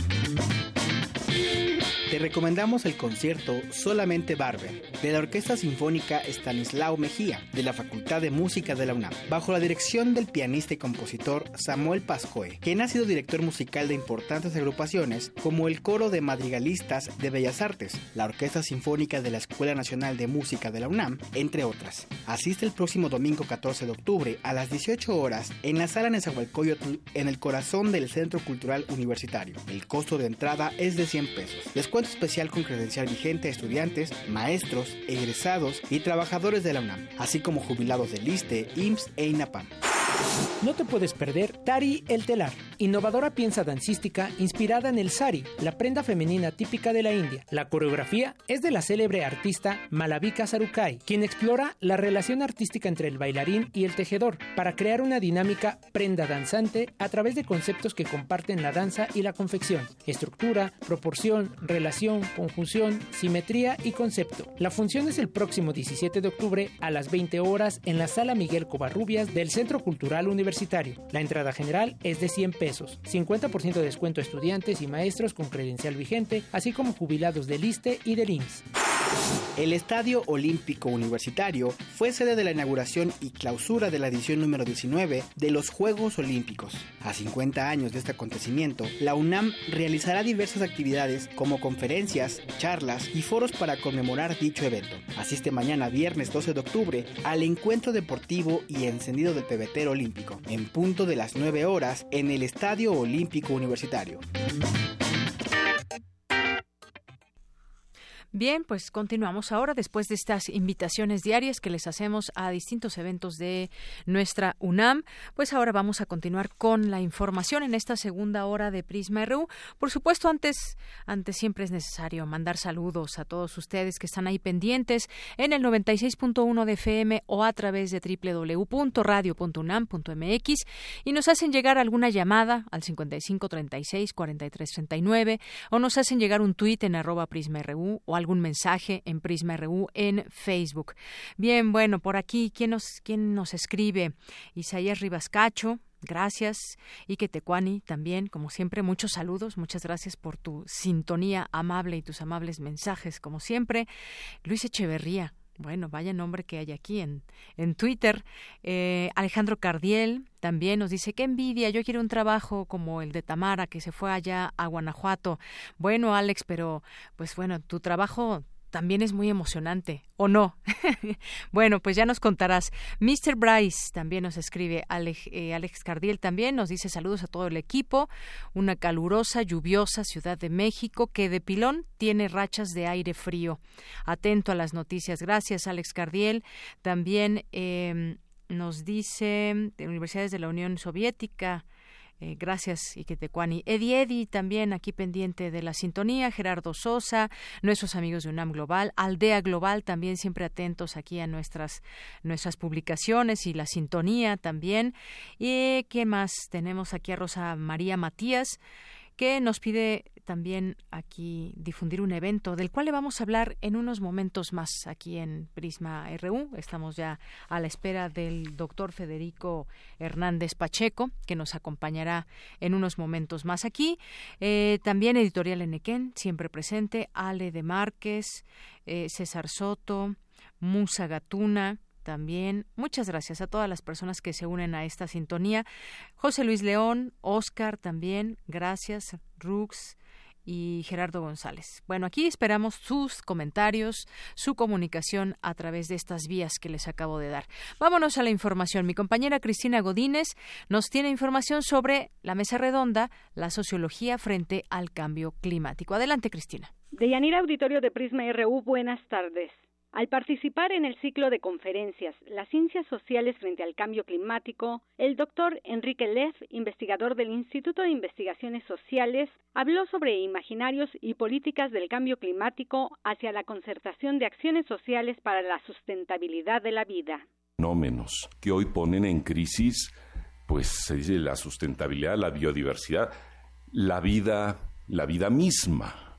Y si no queremos llegar al la posición más apocalíptica o más extrema de, hablar de la extinción de la vida y no nada más de una erosión de la biodiversidad, cuando menos sí tenemos que decir que este signo de los tiempos no se trata solamente de estrictamente cambio climático, elevación de, tantos grados del clima, este, esas cuestiones, sino tiene que ver con procesos este, socioambientales, ecológicos, del metabolismo de la biosfera y cómo estamos nosotros posicionados por su parte, la doctora Alice Poma, organizadora del evento, se refirió a la contribución de las ciencias sociales para enfrentar el cambio climático. El cambio climático es un problema cada día más urgente y potencialmente devastador, hasta que se está hablando de que tenemos estos 12 años para evitar la catástrofe.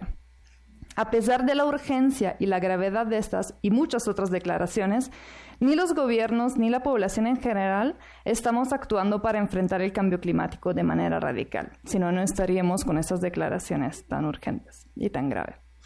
Desde las ciencias sociales podemos contribuir a la investigación en cambio climático comprendiendo el porqué de esta falta de respuesta radical y también cómo cambiar esta tendencia y dar lugar a un cambio social y cultural que permita enfrentar el cambio climático. Por último, Deyanira, informarle a nuestro auditorio que hoy es la última conferencia y tiene por título Haciendo investigación social en cambio climático. Esto será a partir de las 16 horas en el auditorio del Instituto de Investigaciones Sociales en Ciudad Universitaria. Este es mi reporte. Buenas tardes. Gracias, Cristina. Muy buenas tardes. Y bueno, nos vamos ahora a la diversa versión, a esta sección de mi compañera Ruth Salazar, que en esta ocasión pues nos trae una cifra a través de la cual se reflexionará sobre los feminicidios. 9.5 mujeres son asesinadas diariamente en México. Adelante. Diversa versión. Transitando al horizonte de la igualdad. ¿Qué tal, Deyanira Auditorio de Prisma RU? Desde hace seis años, cada 11 de octubre, se celebra a nivel mundial el Día Internacional de la Niña. El origen de esta conmemoración es una resolución de la ONU con el objetivo de lograr la igualdad entre los géneros y empoderar a todas las niñas. Un gran porcentaje de las niñas a nivel global están en desventaja y sufren discriminación de género. Muchas sufren aún prácticas horribles como la ablación, o son obligadas a casarse muy jóvenes. En este tipo de relaciones algunas son violentadas y en casos extremos asesinadas. En México, según los datos procesados por la geofísica y creadora del mapa de los feminicidios, María Salguedo, en los últimos 31 meses, 467 niñas y adolescentes fueron asesinadas. A 196 niñas de 0 a 12 años, 271 adolescentes, 13 a 17 varias organizaciones consideran que la niña es de los 14 a los 0 años, pero para el caso de México yo cambié la clasificación porque a partir de los 13 años hay negación a implementar la alerta AMBER, porque hay esta cuestión, ¿no? De los estereotipos, no, se fue con el novio, entonces por eso la tengo así. Hace unos días se dio a conocer la captura de un presunto multifeminicida en Ecatepec. Se mediatizó y se ha hablado hasta el cansancio de su persona, perfil, gustos y preferencias. Sin embargo, es muy importante que se tome en cuenta que no se trata de un caso aislado. Ecatepec es el epicentro de la ciudad más peligrosa actualmente en el país para ser mujer, el Estado de México. De acuerdo con cifras oficiales, los asesinatos de mujeres en Ecatepec se han triplicado en la última década. En estos años han sido asesinadas un total de 576 mujeres. Pero fue a partir de 2011 cuando los homicidios contra mujeres se dispararon en dicho municipio mexiquense hay una cosa, no por prensa solo está reportando el 57% de los asesinatos de mujeres en el Estado de México respecto a las cifras del Secretariado Ejecutivo Nacional de Seguridad Pública. Por ejemplo, yo tengo los primeros siete meses del año, tengo 120 mujeres asesinadas en el Estado de México y el Secretariado Ejecutivo ya reporta 210. Entonces hay que tener en cuenta ese sesgo. Pero el problema es nacional y va en aumento.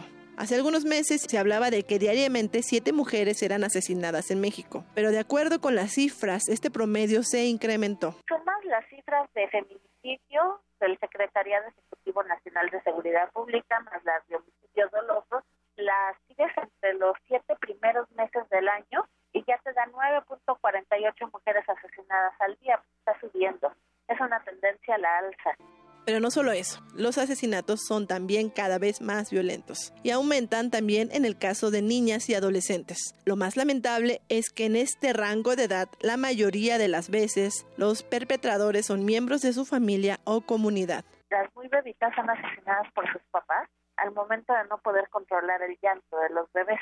Y son padres muy jóvenes. El perfil de los padres son muy jóvenes. Puede ser tanto el papá, la mamá o ambos. Pues también muy pequeñas, que en este caso cuando es el padrastro quien las asesina, también hay huellas de violencia sexual. Y si hay un patrón, la mamá se sale a trabajar y él es el que se queda a cargo de, de la bebé. En el caso ya cuando están un poco más grandecitas, que empiezan a salir a la tienda, a jugar con sus amiguitos y todo esto, empiezan a ser los miembros de su comunidad, aunque también familiares cercanos a ellos. Son miembros que las conocen de su comunidad y, por ejemplo, ya con las adolescentes ya es mucha hazaña. También hay adolescentes que tienen vida marital, son asesinadas por sus parejas, de Yanira Auditorio, una reflexión. Considero que más que concentrarnos en personajes como el llamado monstruo de Catepec, hablemos de los monstruos que hicieron que todo esto fuera posible. Uno de ellos el gobierno que lo ha permitido, al no garantizar seguridad y justicia. Un ejemplo. A pesar de que en Ecatepec y varios municipios del Estado de México existe el mecanismo conocido como alerta de género, los feminicidios no solo no han disminuido, como ya escuchamos, van en aumento.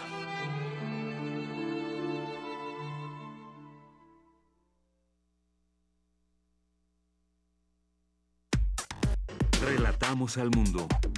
Relatamos al mundo.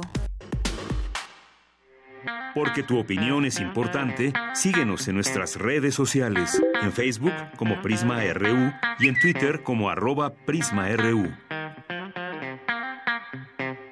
Bien, continuamos. Eh, gracias, Ruth Salazar, por esta información y mañana seguiremos platicando de este tema. Pero por lo pronto, ahora a las 2 con 15 minutos, vamos a esta entrevista que les habíamos comentado al inicio de esta emisión de Prisma RU y vamos a platicar del segundo encuentro nacional de bibliotecas jurídicas. Para ello nos acompaña aquí en cabina el doctor Federico Hernández Pacheco, investigador y jefe del Departamento de la Biblioteca, doctor Jorge Carpizo del Instituto de Investigaciones Jurídicas de la UNAM Además, ha sido director de la Biblioteca Vasconcelos y de la Red Nacional de Bibliotecas Públicas. Muchas gracias. Bienvenido, doctor. Gracias por estar aquí con nosotros. Es un gusto, de verdad. Muchas gracias por esta invitación. Y bueno, pues venimos en esta ocasión a invitarlos a, un encuentro, como bien lo mencionas, un encuentro pues muy importante para nosotros porque es el segundo que tenemos en esta rama de bibliotecas jurídicas a nivel nacional y como tal también ya iniciamos con el primer encuentro internacional del año pasado. Así es. Bueno, pues este es un encuentro eh, nacional de bibliotecas jurídicas. Me gustaría que nos platique un poco también de este impacto de las bibliotecas jurídicas en el desarrollo nacional. ¿Qué podemos encontrar en estas eh, bibliotecas? ¿Cuál es el perfil? Bueno, pues obviamente jurídico, pero ¿qué podemos encontrar también y que puede ser de interés para todos nosotros? Porque pues hablamos de muchos temas al referirnos, eh, referirnos a bibliotecas jurídicas. Sí, definitivamente. Bueno, empezando porque hay diferentes tipos de bibliotecas. Tenemos como tal una clasificación de cinco tipos de bibliotecas que lo marca la UNESCO. Las bibliotecas públicas, como usted ya lo mencionó, tenemos en el país más de 7.400 bibliotecas públicas distribuidas en todo el territorio nacional. Tenemos también bibliotecas escolares que se encuentran en primarias, en secundarias, en preparatorias. Tenemos también bibliotecas universitarias que se encuentran tanto en instituciones públicas como privadas. También tenemos eh, la Biblioteca Nacional, que cada país tiene una biblioteca nacional, incluso en muchos países ocupan un nivel de Secretaría de Estado, en varios países, y son el órgano rector de las políticas de información a nivel nacional. Y también tenemos unas bibliotecas muy particulares y muy, muy este, eh, valga la redundancia, muy especiales, que son las bibliotecas especializadas. Estas bibliotecas, bueno, se encuentran tanto en empresas, como en instituciones gubernamentales y también en centros de investigación. En este caso, eh, en nuestro instituto tenemos una biblioteca que es la Biblioteca Doctor Jorge Carpizo, del Instituto de Investigaciones Jurídicas de la UNAM, que tiene una biblioteca conformada por más de 350 mil volúmenes. ¿sí? con personal altamente especializado en la rama jurídica y además de un equipo muy talentoso de bibliotecarios que dan servicio a diario. ¿Cuál es el impacto, como bien usted lo comenta? Bueno, el impacto es precisamente en otorgar servicios de calidad para usuarios, en este caso de la rama jurídica, que se dedican a generar conocimiento constantemente en la rama del derecho. Muy bien. Y dentro de este segundo encuentro nacional de bibliotecas jurídicas, ¿a quién va, a quién va dirigido en especial? Sí, especialmente va dirigido a eh, bibliotecólogos, por supuesto, pero también va dirigido a directores, eh, servidores públicos, estudiantes y aquellas personas que realicen actividades vinculadas al derecho, la archivonomía, la administración pública, las ciencias políticas y sociales, ciencias de la comunicación y áreas afines. Y también todo el público en general interesado en no nada más las bibliotecas, sino también en cómo se selecciona, cómo se organiza y cómo se proporcionan plataformas de información, ya sea impresa o digital. Así es, doctor. Ya, ya, nos decía más o menos pues estos números de cuántas bibliotecas hay en el país, siete mil bibliotecas públicas, hay bibliotecas escolares, universitarias, la Biblioteca Nacional, bibliotecas especializadas. Digamos que en el caso de México, ¿dónde, dónde se podría ubicar en este sentido, en el caso de las bibliotecas jurídicas, digamos, en esa especialización que nos dice y sobre todo, pues todos los, eh, los libros que seguramente hay de distintos años, de distintos momentos, han ido cambiando, obviamente, muchas cosas en los temas jurídicos, que como más o menos dónde podemos situar a México. Sí, en efecto. Eh, como tal, estamos ubicando, eh, hasta el momento estamos diseñando un directorio de bibliotecas jurídicas, llevamos más de 200 localizadas y se encuentran localizadas en los tres niveles de gobierno. ¿sí? Bibliotecas en el Poder eh, Ejecutivo, localizadas en secretarías de Estado principalmente, también tenemos en el Poder Legislativo, que son bibliotecas como tal en una clasificación que se les da bibliotecas parlamentarias y bibliotecas del Poder Judicial. Bibliotecas del Poder Judicial que apoyan de una manera muy particular pues todas las actividades que se realizan en este caso en la Suprema Corte de Justicia de la Nación. Pero como tal también encontramos una clasificación muy importante de bibliotecas jurídicas en las embajadas, sí que tienen que ver con temas de relaciones exteriores, con temas diplomáticos. Y también una parte muy importante son las bibliotecas jurídicas localizadas en eh, consultorías jurídicas, en despachos jurídicos, en asociaciones, ¿sí? y colegios de abogados, por ejemplo, que tienen grandes colecciones bibliográficas muy importantes y bueno, es importante localizarlas y darlas a conocer. Así es, localizarlas y darlas a conocer. podemos invitar a nuestro auditorio que nos está escuchando, si es de su interés poder participar en este segundo encuentro nacional de bibliotecas jurídicas. Se va a llevar a cabo los próximos días 18 y 19 de octubre. ¿Cuál es la sede? Exactamente. La sede va a ser en el Instituto de Investigaciones Jurídicas, ubicado en el circuito Mario de la Cueva, es en la zona cultural de la ciudad universitaria. Y esto va a ser, como bien lo comentas, el día 18 y 19 de octubre en el auditorio Héctor Fixamudio de, de este instituto, donde tendremos eh, inicialmente el jueves 18 de octubre a las 10 de la mañana la conferencia magistral El uso de la información en el proceso electoral 2018, impartida por el titular del Instituto Nacional Electoral. Muy bien, que será muy interesante seguramente este arranque o esta plática. Será muy interesante en efecto. A ver, el uso de la información electoral el uso de la información durante el proceso electoral. Durante el proceso electoral, muy bien. Y, además de este eh, encuentro que tiene esta sede y que ya nos dice qué días, hay actividades adicionales al encuentro. Me gustaría que nos platicara un poco, nos invite a estas actividades. Sí, cómo no. Eh, después de esta conferencia magistral tenemos una mesa, una mesa redonda, que se titula Las bibliotecas jurídicas en los poderes federales y estatales. Eh, tenemos a la titular del Orden Jurídico Nacional que está en la Secretaría de Gobernación, al titular de la Biblioteca de la Cámara de Diputados, también a la titular de la red de bibliotecas, es una red muy amplia que incluso se encuentra en las casas de la cultura jurídica en todo el país, la maestra Marta Beatriz Pinedo de la Suprema Corte de Justicia de la Nación. También nos acompaña el titular de la Biblioteca del Senado de la República, el doctor Ricardo Montes, y a su vez eh, también nos acompaña el comisionado del Instituto de Acceso a la Información del Estado de México. Después de esta mesa redonda tenemos una conferencia magistral que va a dictar la titular del Archivo General de la Nación sobre la Ley General de Archivos. También un tema muy importante que ha generado mucha polémica y de bastante actualidad. Claro, y ahí déjeme decirle, eh, doctor, que pues hace eh, poco, hace unos días, el INAI dijo que se abrirían archivos del 68 y justamente es parte de esto, eh, de entender la Ley General de Archivos en México, qué es lo que podemos encontrar, qué se encuentra ahí de nuestra historia que aún no descubrimos y que puede estar depositado en estos archivos. Sí, totalmente. Y una parte muy importante es precisamente la organización de esos archivos. Recordemos que información que no está clasificada o organizada es información perdida. Entonces, de esto trata también la ley de archivos, la manera de cómo se sistematiza esta información. Así es. Esta conferencia es de 1 a 1.30. Exactamente. Eh, ¿Qué día va a ser esta? Va a ser el jueves, 18 de octubre. Jueves 18, muy bien. Después de esta conferencia de 1 a 1.30 tenemos a las 2 de la tarde unas serie de pláticas y talleres sobre dos bases de datos jurídicas que también son bastante utilizadas en el gremio del derecho, la base de datos Vilex y la base de datos LexisNexis. Ya por la tarde, a las 5 de la tarde de ese mismo día, jueves 18 de octubre, arrancamos con la conferencia magistral de la comisionada del INAI, la doctora Patricia Cursain, que nos va a hablar sobre el INAI, organismo garante del acceso a la información pública y la protección de datos personales. Después, a las 6 de la tarde, inicia la mesa redonda que se titula Bibliotecas Jurídicas y los Derechos Humanos, donde va a moderar un investigador del Instituto de Investigaciones Jurídicas, el doctor Javier Saldaña, y tendremos varias conferencias, una de ellas impartida por la doctora Estela Morales Campos, quien fue coordinadora de Humanidades de la UNAM, sobre infodiversidad y derechos humanos.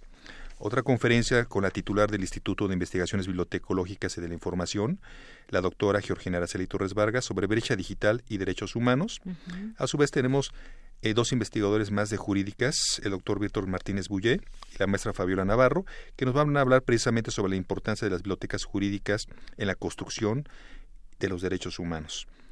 También nos acompaña un investigador del Instituto de Investigaciones Bibliotecológicas, el doctor César Augusto Ramírez, en esa mesa sobre bibliotecas y derechos de los pueblos indígenas. También es un proyecto que tiene la universidad muy importante en esta temática. Pues bueno, son, son temas muy interesantes, doctor, porque a ver, por ejemplo, este caso de esta conferencia magistral del INAI, organismo garante del acceso a la información pública y de la protección de datos personales, es un tema que ya viene empujando desde hace algunos años, pero que es necesario que nosotros como ciudadanos podamos entender. Que de qué hablamos cuando estamos hablando de acceso a la información pública y, eh, por ejemplo, ¿no? que queremos saber cuánto se gastan los gobiernos en tal o cual cosa, cómo dar seguimiento. Creo que todavía nos queda un largo camino por aprender a utilizar estas herramientas como, como ciudadanos. Sí, definitivamente. Y para eso son esos espacios, para dar a conocer que ya existen plataformas donde podemos hacer solicitudes, solicitudes de información a nuestros gobernantes. Claro, yo preguntaría, por ejemplo, aquí a nuestro auditorio que nos está escuchando, ¿quién ha hecho alguna solicitud de información en su vida para saber, pues, algo que les pueda interesar? Es una herramienta incluso también periodística que se puede utilizar para conocer cuáles son esos, eh, cuál es la parte oficial que se nos está dando a conocer y cómo lo podemos constatar con la realidad es decir, que ya desde los ciudadanos estemos también empoderándonos para conocer el destino de recursos. Definitivamente. Y más que nada que estos recursos pues precisamente vienen del erario público, de los ciudadanos mismos. Claro, así es. Y bueno, hay otra eh, de estas conferencias, doctor, la brecha digital y derechos humanos también, muy interesante que, que se va impartir también. El papel, ya decíamos un poco, el papel de las bibliotecas y archivos jurídicos. Quizás también, y yo quiero decirlo así, no es solamente para gente especializada en estos temas. Podemos ir público en general asistir y conocer más de este de estos temas sí definitivamente está abierto a, eh, todo tipo de público incluso estudiantes verdad eh, de todos los niveles que bueno aprendan sobre el uso de las bibliotecas de la información como tal en este caso pues de la información que tiene nuestro gobierno de cómo está organizada en este caso información jurídica Claro, y además el, pues el tema jurídico sigue siendo pues un, un, tema muy polémico. De pronto, pues para cualquier cosa, muchas situaciones que estamos viviendo eh, en nuestro contexto político nacional que tiene que ver, a ver, ¿por qué, por ejemplo, eh, Duarte va a salir más anticipadamente de con respecto a lo que se tenía pensado lo que se había dicho al principio. Eh, ¿Por qué está sucediendo que no que quedó libre el Bester Gordillo? Todo eso tiene que ver con el tema del derecho y cómo podemos entenderlo, porque hay muchos recovecos en los que podemos estar en una línea muy delgada entre hacer o no justicia. Sí, definitivamente, y, partimos de que el derecho a la información precisamente está escrito en la Constitución. Y bueno, definitivamente los ciudadanos y toda la gente tiene eh, este, esta, este derecho del acceso a la información y de, y de hacer solicitudes y de sobre todo que utilizar las bibliotecas, que muchas veces se desconoce que bueno tenemos plataformas en las bibliotecas, no solamente información académica, sino de información que puede ser para el uso cotidiano, para el uso personal incluso, o como usted lo comenta, para el uso de la investigación periodística. Por supuesto, y además, bueno, está también este tema de las bibliotecas y derechos de los pueblos indígenas, porque hoy en día también hablamos mucho de los pueblos indígenas, de eh, preservar sus lenguas y demás, pero pues ¿dónde está toda esta información? También las bibliotecas ahí pues resguardan una parte muy importante de lo que queremos o podemos conocer de distintos eh, grupos como los indígenas. Sí, además hay una cosa bien importante, en muchos lugares del país, las bibliotecas se convierten en el único espacio educativo cultural que tienen estas regiones y esas comunidades. Entonces vienen no solamente a hacer espacios de diversidad y de inclusión social, sino a romper toda esa brecha digital, porque muchas veces estas comunidades ni siquiera tienen telecomunicaciones ni acceso a Internet. Entonces las bibliotecas se conectan vía satelital y dan acceso a una cantidad de información muy importante para preservar su, su lengua, como usted bien lo dice, y otras costumbres. Así es.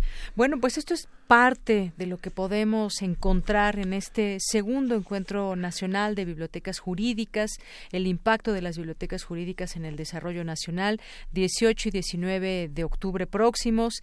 Y bueno, no sé si desea agregar algo más, doctor, que se me esté escapando. Sí, como no, tenemos el viernes 19, todavía continuamos a partir de las 10 de la mañana con la conferencia magistral del doctor Adolfo Rodríguez Gallardo, quien fue director de bibliotecas de la UNAM, investigador emérito, sobre los orígenes y evolución del Consorcio Nacional de Recursos de Información Científica y Tecnológica, un consorcio creado eh, particularmente para compartir eh, bases de datos y bancos de información científica muy importante para el desarrollo académico y el desarrollo de la investigación científica. Y en este caso un consorcio que lidera CONACID ya desde hace tiempo, junto con varias instituciones universitarias. Tenemos después una mesa que se titula Las bibliotecas jurídicas en la enseñanza y la investigación de las ciencias sociales y las humanidades, donde vamos a hablar precisamente de cómo las bibliotecas jurídicas y la bibliotecología participa en reforzar toda la metodología de la investigación jurídica y facilita también en la enseñanza y el proceso de enseñanza-aprendizaje de los alumnos de derecho. Eh, tenemos un evento cultural a la una de la tarde, también están todos invitados, un evento cultural que nos apoya el Archivo General de la Nación sobre la Constitución de 1917.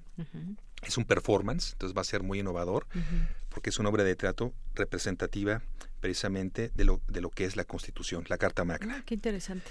Y actividades complementarias como van a estar con nosotros el stand de la Dirección General de Bibliotecas de la UNAM, de las bases de datos Bilex y LexisNexis y el stand del Instituto Nacional Electoral con toda su producción editorial. Tenemos dos exposiciones, una exposición fotográfica sobre las bibliotecas jurídicas en México y en el mundo y una exhibición de libros y documentos jurídicos antiguos desde el siglo XVI, libros y documentos que tenemos en el fondo antiguo de la Biblioteca Jorge Garpizo del Instituto de Investigaciones Jurídicas. Talleres también, están invitados a talleres, los talleres van a estar abiertos para quien esté inscrito y asista a este evento, talleres sobre bases de datos e información jurídica. Muy bien. Bueno, pues es parte también de estas, este evento. Eh, va a haber estos stands de proveedores, exposiciones, talleres y ahí las conferencias que bien nos ha señalado aquí el doctor Federico Hernández. Pues no nos resta más que invitarle a usted, auditorio, que nos está escuchando a este segundo encuentro nacional de bibliotecas jurídicas el 18 y 19 de octubre. Así que no se lo pierdan. Y esto es en el Instituto de Investigaciones Jurídicas, ¿verdad? Exacto. Muy bien. Exacto. Bueno, pues ahí, ahí los esperamos. Ojalá que tenga mucho éxito este segundo encuentro y sigan muchos encuentros más. Muy amable por la entrevista. Y bueno, pueden encontrar toda la información del evento en la página del Instituto de Investigaciones Jurídicas o en la página del Instituto de Investigaciones Bibliotecológicas. Ahí tenemos un micrositio es http dos puntos, diagonal, diagonal, y latina, y latina, b alta, y latina, punto unam, punto mx, diagonal, y latina, y latina, j, b alta, b alta, t, k de kilo. Muy bien, pues ahorita, ahorita también lo dejamos ahí en nuestras redes sociales para que la gente directamente con este vínculo pueda conocer más de este evento.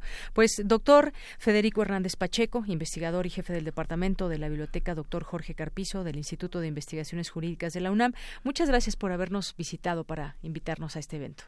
Qué amable y un saludo a todos. gracias. muy buenas tardes. Porque tu opinión es importante, síguenos en nuestras redes sociales, en Facebook como Prisma RU y en Twitter como arroba PrismaRU. Queremos escuchar tu voz. Nuestro teléfono en cabina es 55 36 43 39. Internacional RU. Michael es el huracán más poderoso que jamás haya golpeado Florida, Estados Unidos. Ayer tocó tierra en la zona de Mexico Beach, dejó casas sumergidas y arrancó enormes árboles. Hasta el momento se han reportado dos víctimas mortales. Habla Loren Beltrán, habitante de la región. Yo vivo en Mexico Beach, que es donde pegó directamente el huracán, y mi casa está, este, de los que he visto, está bajo el agua. Entonces ahí la mayoría de la gente sí evacuó. Sé que unos de mis amigos se quedaron atrás. Son gente mayor que no tienen familia cerca. Desafortunadamente, si se quedaron ahí no se salieron de último momento, de seguro no están con vida. La nave rusa Soyuz MS-10, con dos astronautas a bordo, sufrió un accidente y tuvo que proceder a un aterrizaje de emergencia por un fallo en el acelerador. India's going to find out, aren't they? India will find out. Uh, you'll see. Escuchamos la voz del presidente de Estados Unidos, Donald Trump, quien ha advertido a la India de las consecuencias que tendrá la compra de misiles antiaéreos S-400 a Rusia, lo que implica que Nueva Delhi viola la ley de lucha contra los adversarios de Estados Unidos avanzan las investigaciones, al menos periodísticas, para conocer el paradero del periodista crítico saudí Jamal Khashoggi. De acuerdo con el diario The Washington Post, el príncipe heredero de Arabia Saudí, Mohammed bin Salman, ordenó una operación para traer a Khashoggi para retenerlo, según información obtenida por servicios de inteligencia estadounidenses. La primera encuesta después de las elecciones en Brasil confirma la enorme ventaja del ultraconservador Jair Bolsonaro. Según la casa encuestadora Datafola, registra un 49% de la intención de voto frente a un 36 del izquierdista Fernando Haddad, quien espera debatir con su rival. Estoy dispuesto a ir hasta la enfermería si es necesario para debatir con él y discutir sobre Brasil. En Perú, luego de la detención de la ex candidata presidencial Keiko Fujimori, tras una petición de la Fiscalía de Lavado de Activos, su bancada política asegura que se trata de una persecución política. Su abogada, Juliana Loza, denunció la medida como arbitraria una resolución que consideramos totalmente equivocada en todo lo que argumenta, porque en verdad no está motivada ni está sustentada. Consideramos que es una medida totalmente arbitraria y abusiva. Una detención preliminar como esta se dicta en circunstancias en las cuales una persona rehuye a ser investigada o hay un peligro de fuga, que vaya a fugarse. Y mire usted lo contradictorio que es, que yendo a declarar, cumpliendo una citación fiscal y allí es que nos detiene con audios de Euronews y Radio Francia, las breves internacionales con Ruth Salazar.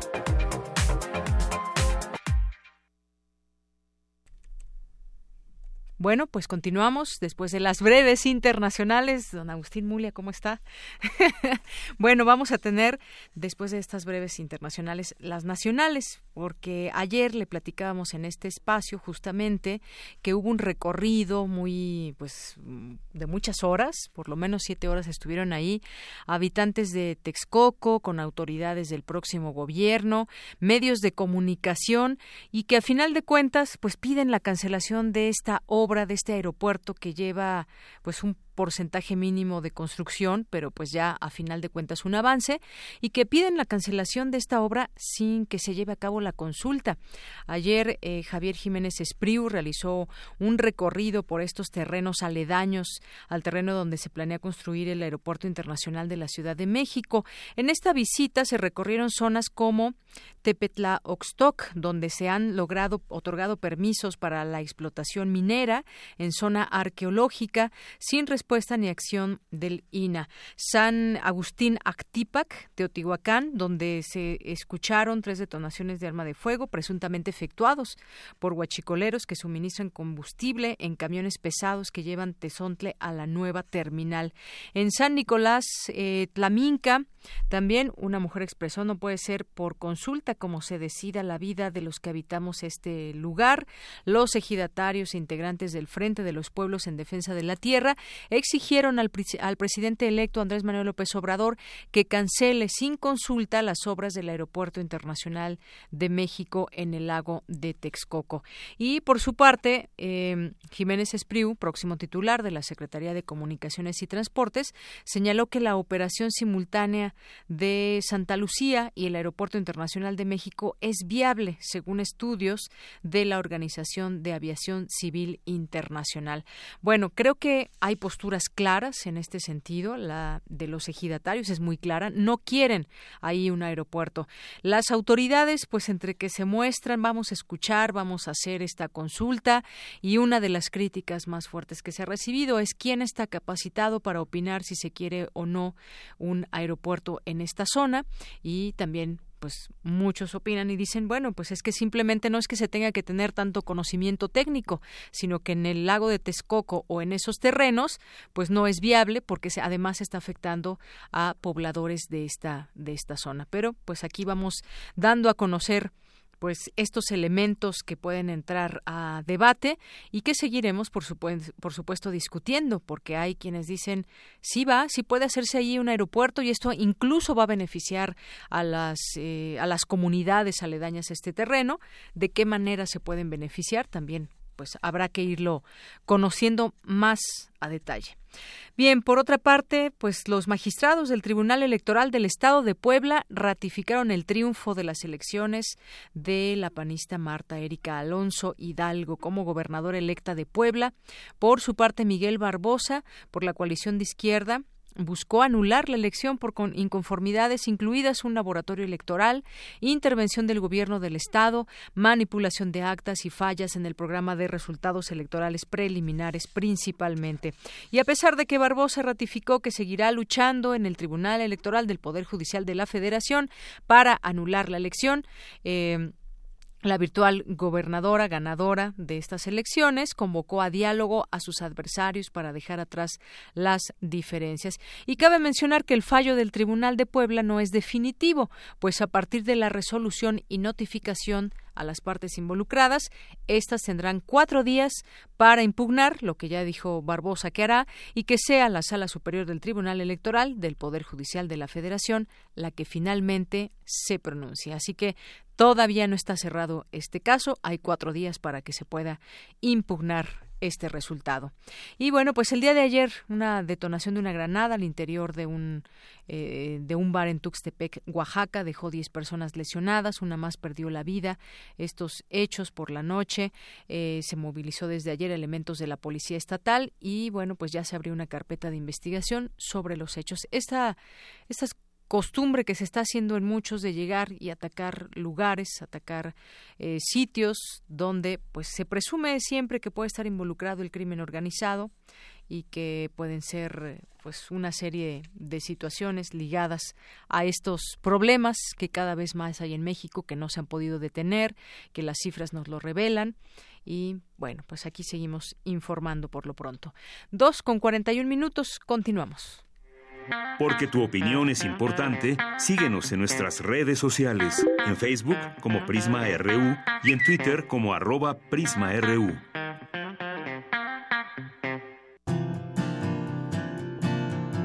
Gaceta UNAM Bien, y en nuestra Gaceta UNAM, tal vez muchos de ustedes ya la vieron, ya la ojearon, ya la leyeron, pero para los que no les decimos qué trae hoy en sus páginas la Gaceta UNAM. Y bueno, pues seguimos con esta información que nos han brindado del 68 y va de manera paulatina relatándonos qué sucedía cada día. Un 11 de octubre, un día como Hoy, hace 50 años, integrantes del Consejo Nacional de Huelga continúan entrevistándose con los representantes presidenciales para buscar que se cumplan las tres condiciones previas al diálogo público en el que se planteará el pliego petitorio, esto es, el cese inmediato de toda forma de represión, la libertad inmediata de todos los detenidos durante los recientes sucesos y la salida de las fuerzas eh, del orden de los planteles educativos. Así los, lo relata como si fuera en ese momento, ese día denuncian una campaña de prensa que nos presenta como deseosos de una solución, solución incondicional y afirman que bajo ningún motivo aceptaremos la discusión del pliego petitorio en tanto no se encuentren en libertad todos los detenidos. En Ciudad Universitaria y Zacatenco se reúnen estudiantes de los comités de lucha de facultades y escuelas de la UNAM y el Politécnico para ratificar su determinación de no realizar ningún acto público que entorpezca el desarrollo de los Juegos Olímpicos. También plantean la necesidad de promover nuevos apoyos morales y económicos para el movimiento. Así que, pues bueno, se inauguraban también las Olimpiadas en México bajo ese clima hace 50 años de represión. Y bueno, pues eh, también hoy se incluyen las páginas de Gaceta en su portada Explorador de la Cultura. Expertos del mundo analizan el trabajo del pintor, etnólogo, caricaturista, cartógrafo, encuentro sobre la obra de Covarrubias. Bueno, pues esto es parte de lo que podemos ver y ahí en su portada Miguel Covarrubias pintando el mural El turismo en México en el Hotel del Prado un 12 de mayo de 1954. En Academia hoy nos presenta eh, la Gaceta UNAM aprovecha la química moderna principios de la teoría de la evolución.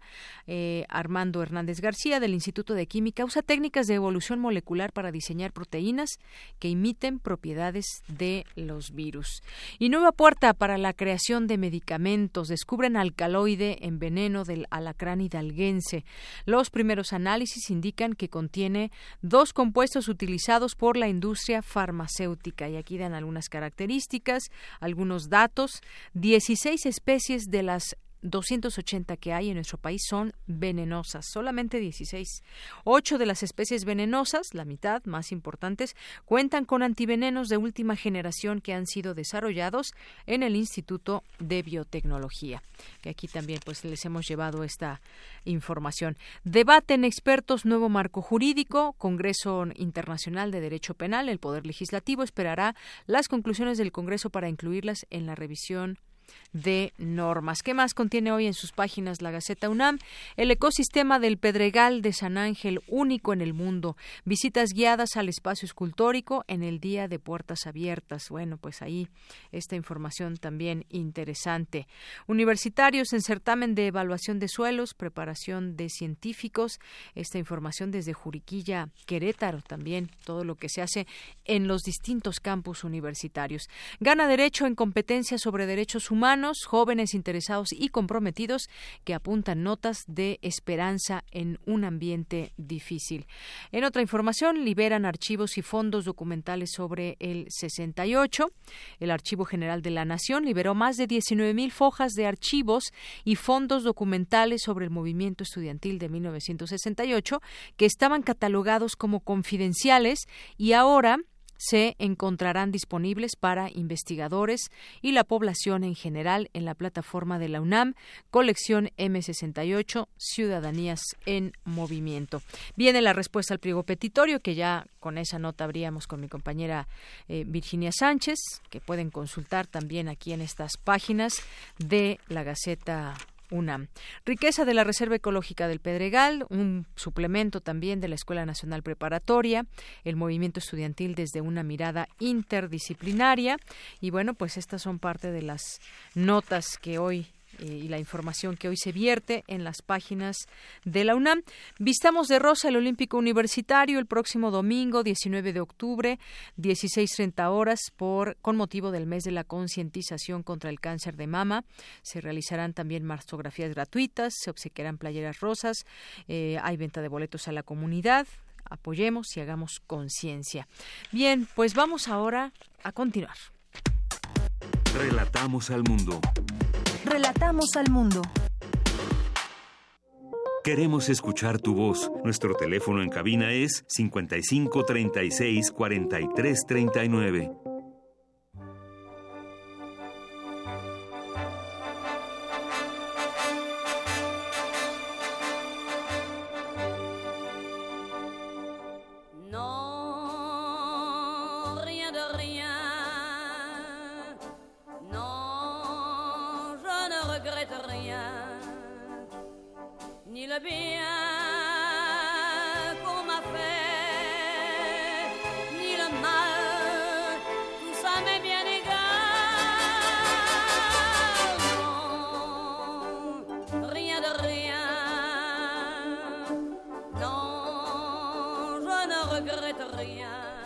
Bien, pues estamos escuchando a Edith Piaf.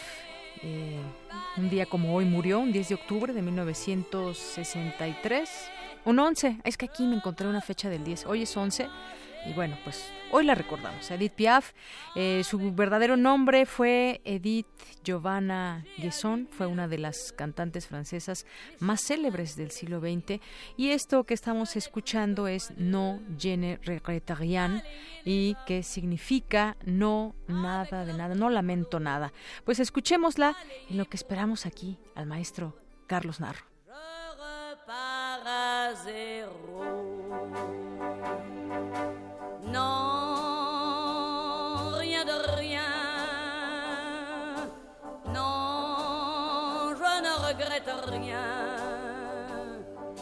Ni le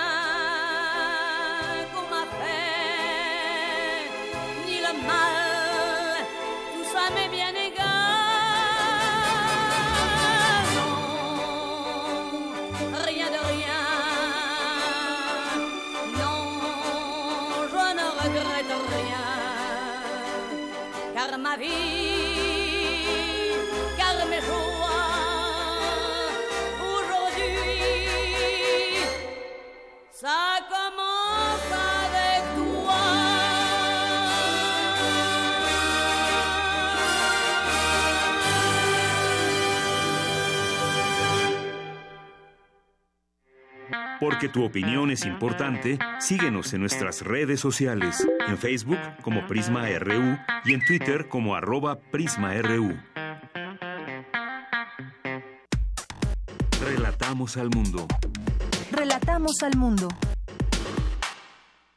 Bien, pues estamos aquí de vuelta y bueno, pues ojalá que nos acompañe como todos los jueves en Cinemaedro el maestro Carlos Narro, pero por lo pronto, pues qué hay también en las últimas informaciones que están surgiendo que podamos compartir con todos ustedes. Hablábamos del aeropuerto y pues me gustaría preguntarles a ustedes qué opinan sobre este sobre este tema. Nos puede marcar al 55 36 43 69, nos puede escribir en nuestras redes sociales arroba Prisma RU, Prisma RU en Facebook y bueno, pues aquí también leo algunas comunicaciones suyas a esta hora que nos manda Carnalita del Mundo, nos manda una información del CENCOS que eh, que expresan aquí algunas condolencias. Muchas gracias por eh, los comentarios. También eh, para ir al teatro hay alguna sorpresa por aquí en teatro que ya se dieron cuenta seguramente quienes nos están nos están siguiendo y que bueno también aquí que Tecuani nos dice que esa gorrioncita sí le gusta. Pues qué bueno, le atinamos, le atinamos a un gusto y que Tecuani. también nos escriben aquí varias personas, Margaret Osnaya, Luna Bot, nuestros amigos del Centro Cultural Helénico también. Y bueno, algunas de las notas que decíamos interesantes para compartir con ustedes el día de hoy tiene que ver con el, con el aeropuerto. Hace unos momentos daba una conferencia de medios eh, Javier Jiménez Espriu.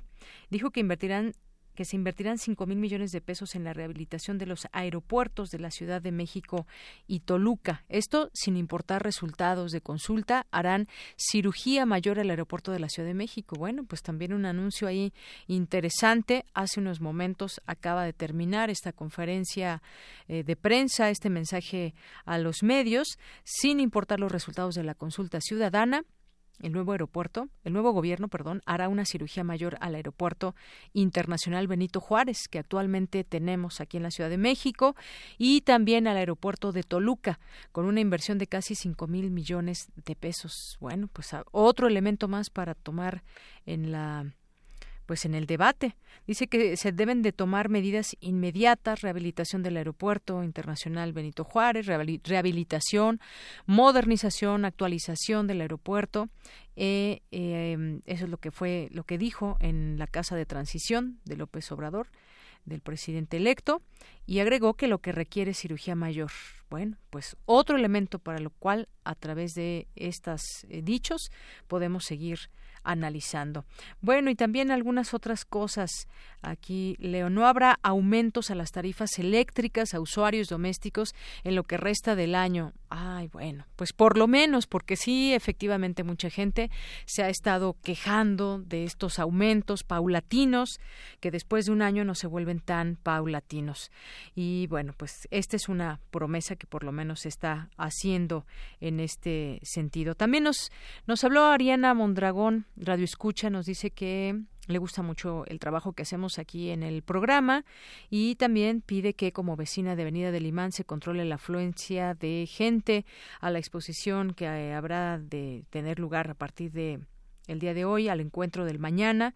Ella es maestra de historia de la UNAM. Muchísimas gracias por este comentario. Pues sí, la afluencia de la gente, pues ojalá que bueno que llegue mucha gente, pero sí siempre debe de haber un orden en todo esto para que todos tengan acceso a toda la información que se va a vertir en este en este lugar. Bueno, pues qué más está ahora en los medios de comunicación eh, que podemos compartir con ustedes Mañana vamos a tener la presencia aquí de Lidiet Carrión, que nos va a hablar de su libro, que ha, pues que, que nos que nos toca fibras muy delicadas y me refiero a que después de que se cometen asesinatos, feminicidios, pues qué es lo que resta, que por lo menos llegue la justicia y este es un caso en que pues todos creo que como sociedad nos unimos y siguen prendiéndose focos rojos allá en el Estado de México. Los presuntos feminicidas de Catepec exigen información Presuntos feminicidas de Catepec exigen información sobre sus cuatro hijos y bueno, pues ya fueron ingresados al eh, reclusorio, se llevará una, una audiencia también. Y esto que habíamos dicho, pues llama la atención completamente. Hay señalamientos, bueno, pues que les comprueben estos por lo menos más de 10 feminicidios que ellos mismos dicen, eh, o que uno de los, eh, Juan Carlos, el feminicida, dice y confiesa, pero pues tiene que haber pruebas de ello, porque pues una mente como esta, pues no se le puede creer al 100%. Bueno, pues también eh, comentarles mañana, habíamos hace unos momentos que eh, tuvimos este contacto hasta Guanajuato con nuestra compañera Tamara Quiros, pues yo quisiera darles algunos datos que me parecen interesantes. Mucha gente quizás de fin de semana puede acompañar este evento, tiene planeado salir. Es un, es un muy buen lugar para, para ir a pasear y a conocer un poco de la cultura de los países que se presentan a través de espectáculos en este evento. Será un cervantino de música, de danza, de teatro, de ópera, de artes visuales y cine que en los recientes seis años ha reunido a más de 18 mil artistas. Y hay un evento muy interesante que, bueno, ojalá que si alguien tiene oportunidad de verlo, también comparta con nosotros su opinión. En el siglo XVIII, eh, perdón, en el siglo XVII, mientras Miguel de Cervantes escribía en España Don Quijote de la Mancha, en India, ¿qué pasaba? Pues en la India, que es el país invitado, florecía la danza de Katakali. Katakali. 400 años después, dos culturas convergen con la fusión de la célebre obra del autor español y el arte ritual hindú que relata historias de dioses, reyes y demonios. Y bueno, el Katakali es una de las artes escénicas más antiguas que se conocen. Originalmente, las representaciones duraban toda la noche, en las que los bailarines, actores, representaban historias que narran las leyendas de los hindúes de libros antiguos como el Ramayana, eh, Mahabharata, Mahabharata, espero pronunciarlo bien, y Bhagavata Purana.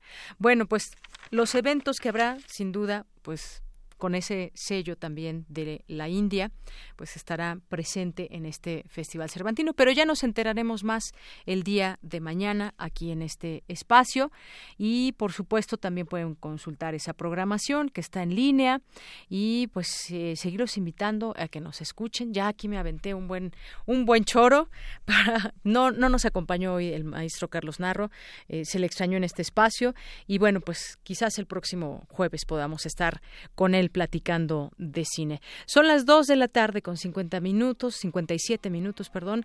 Mi nombre es Deyanira Morán, a nombre de todo el equipo. Gracias, buenas tardes. Nos vamos a despedir con un poco de música. La vida, la vida en rosa. Bueno, pues sí, la vida en rosa.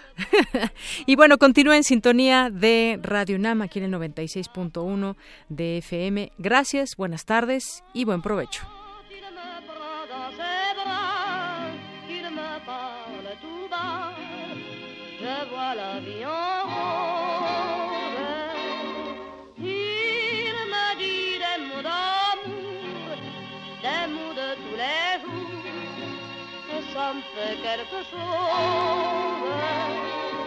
Il est entré dans mon cœur une part de bonheur dont je connais la cause.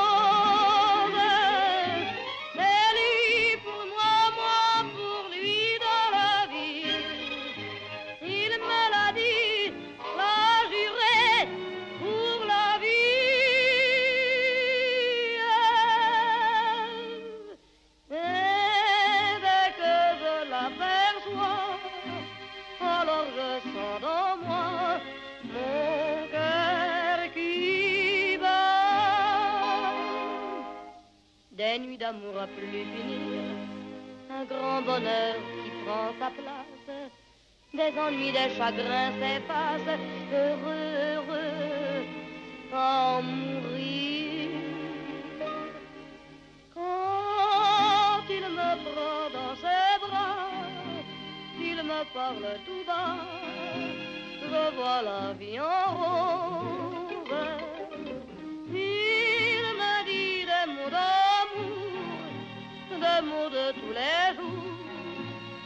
Ça me fait quelque chose. Il est entré dans mon cœur une part de bonheur dont je connais la cause.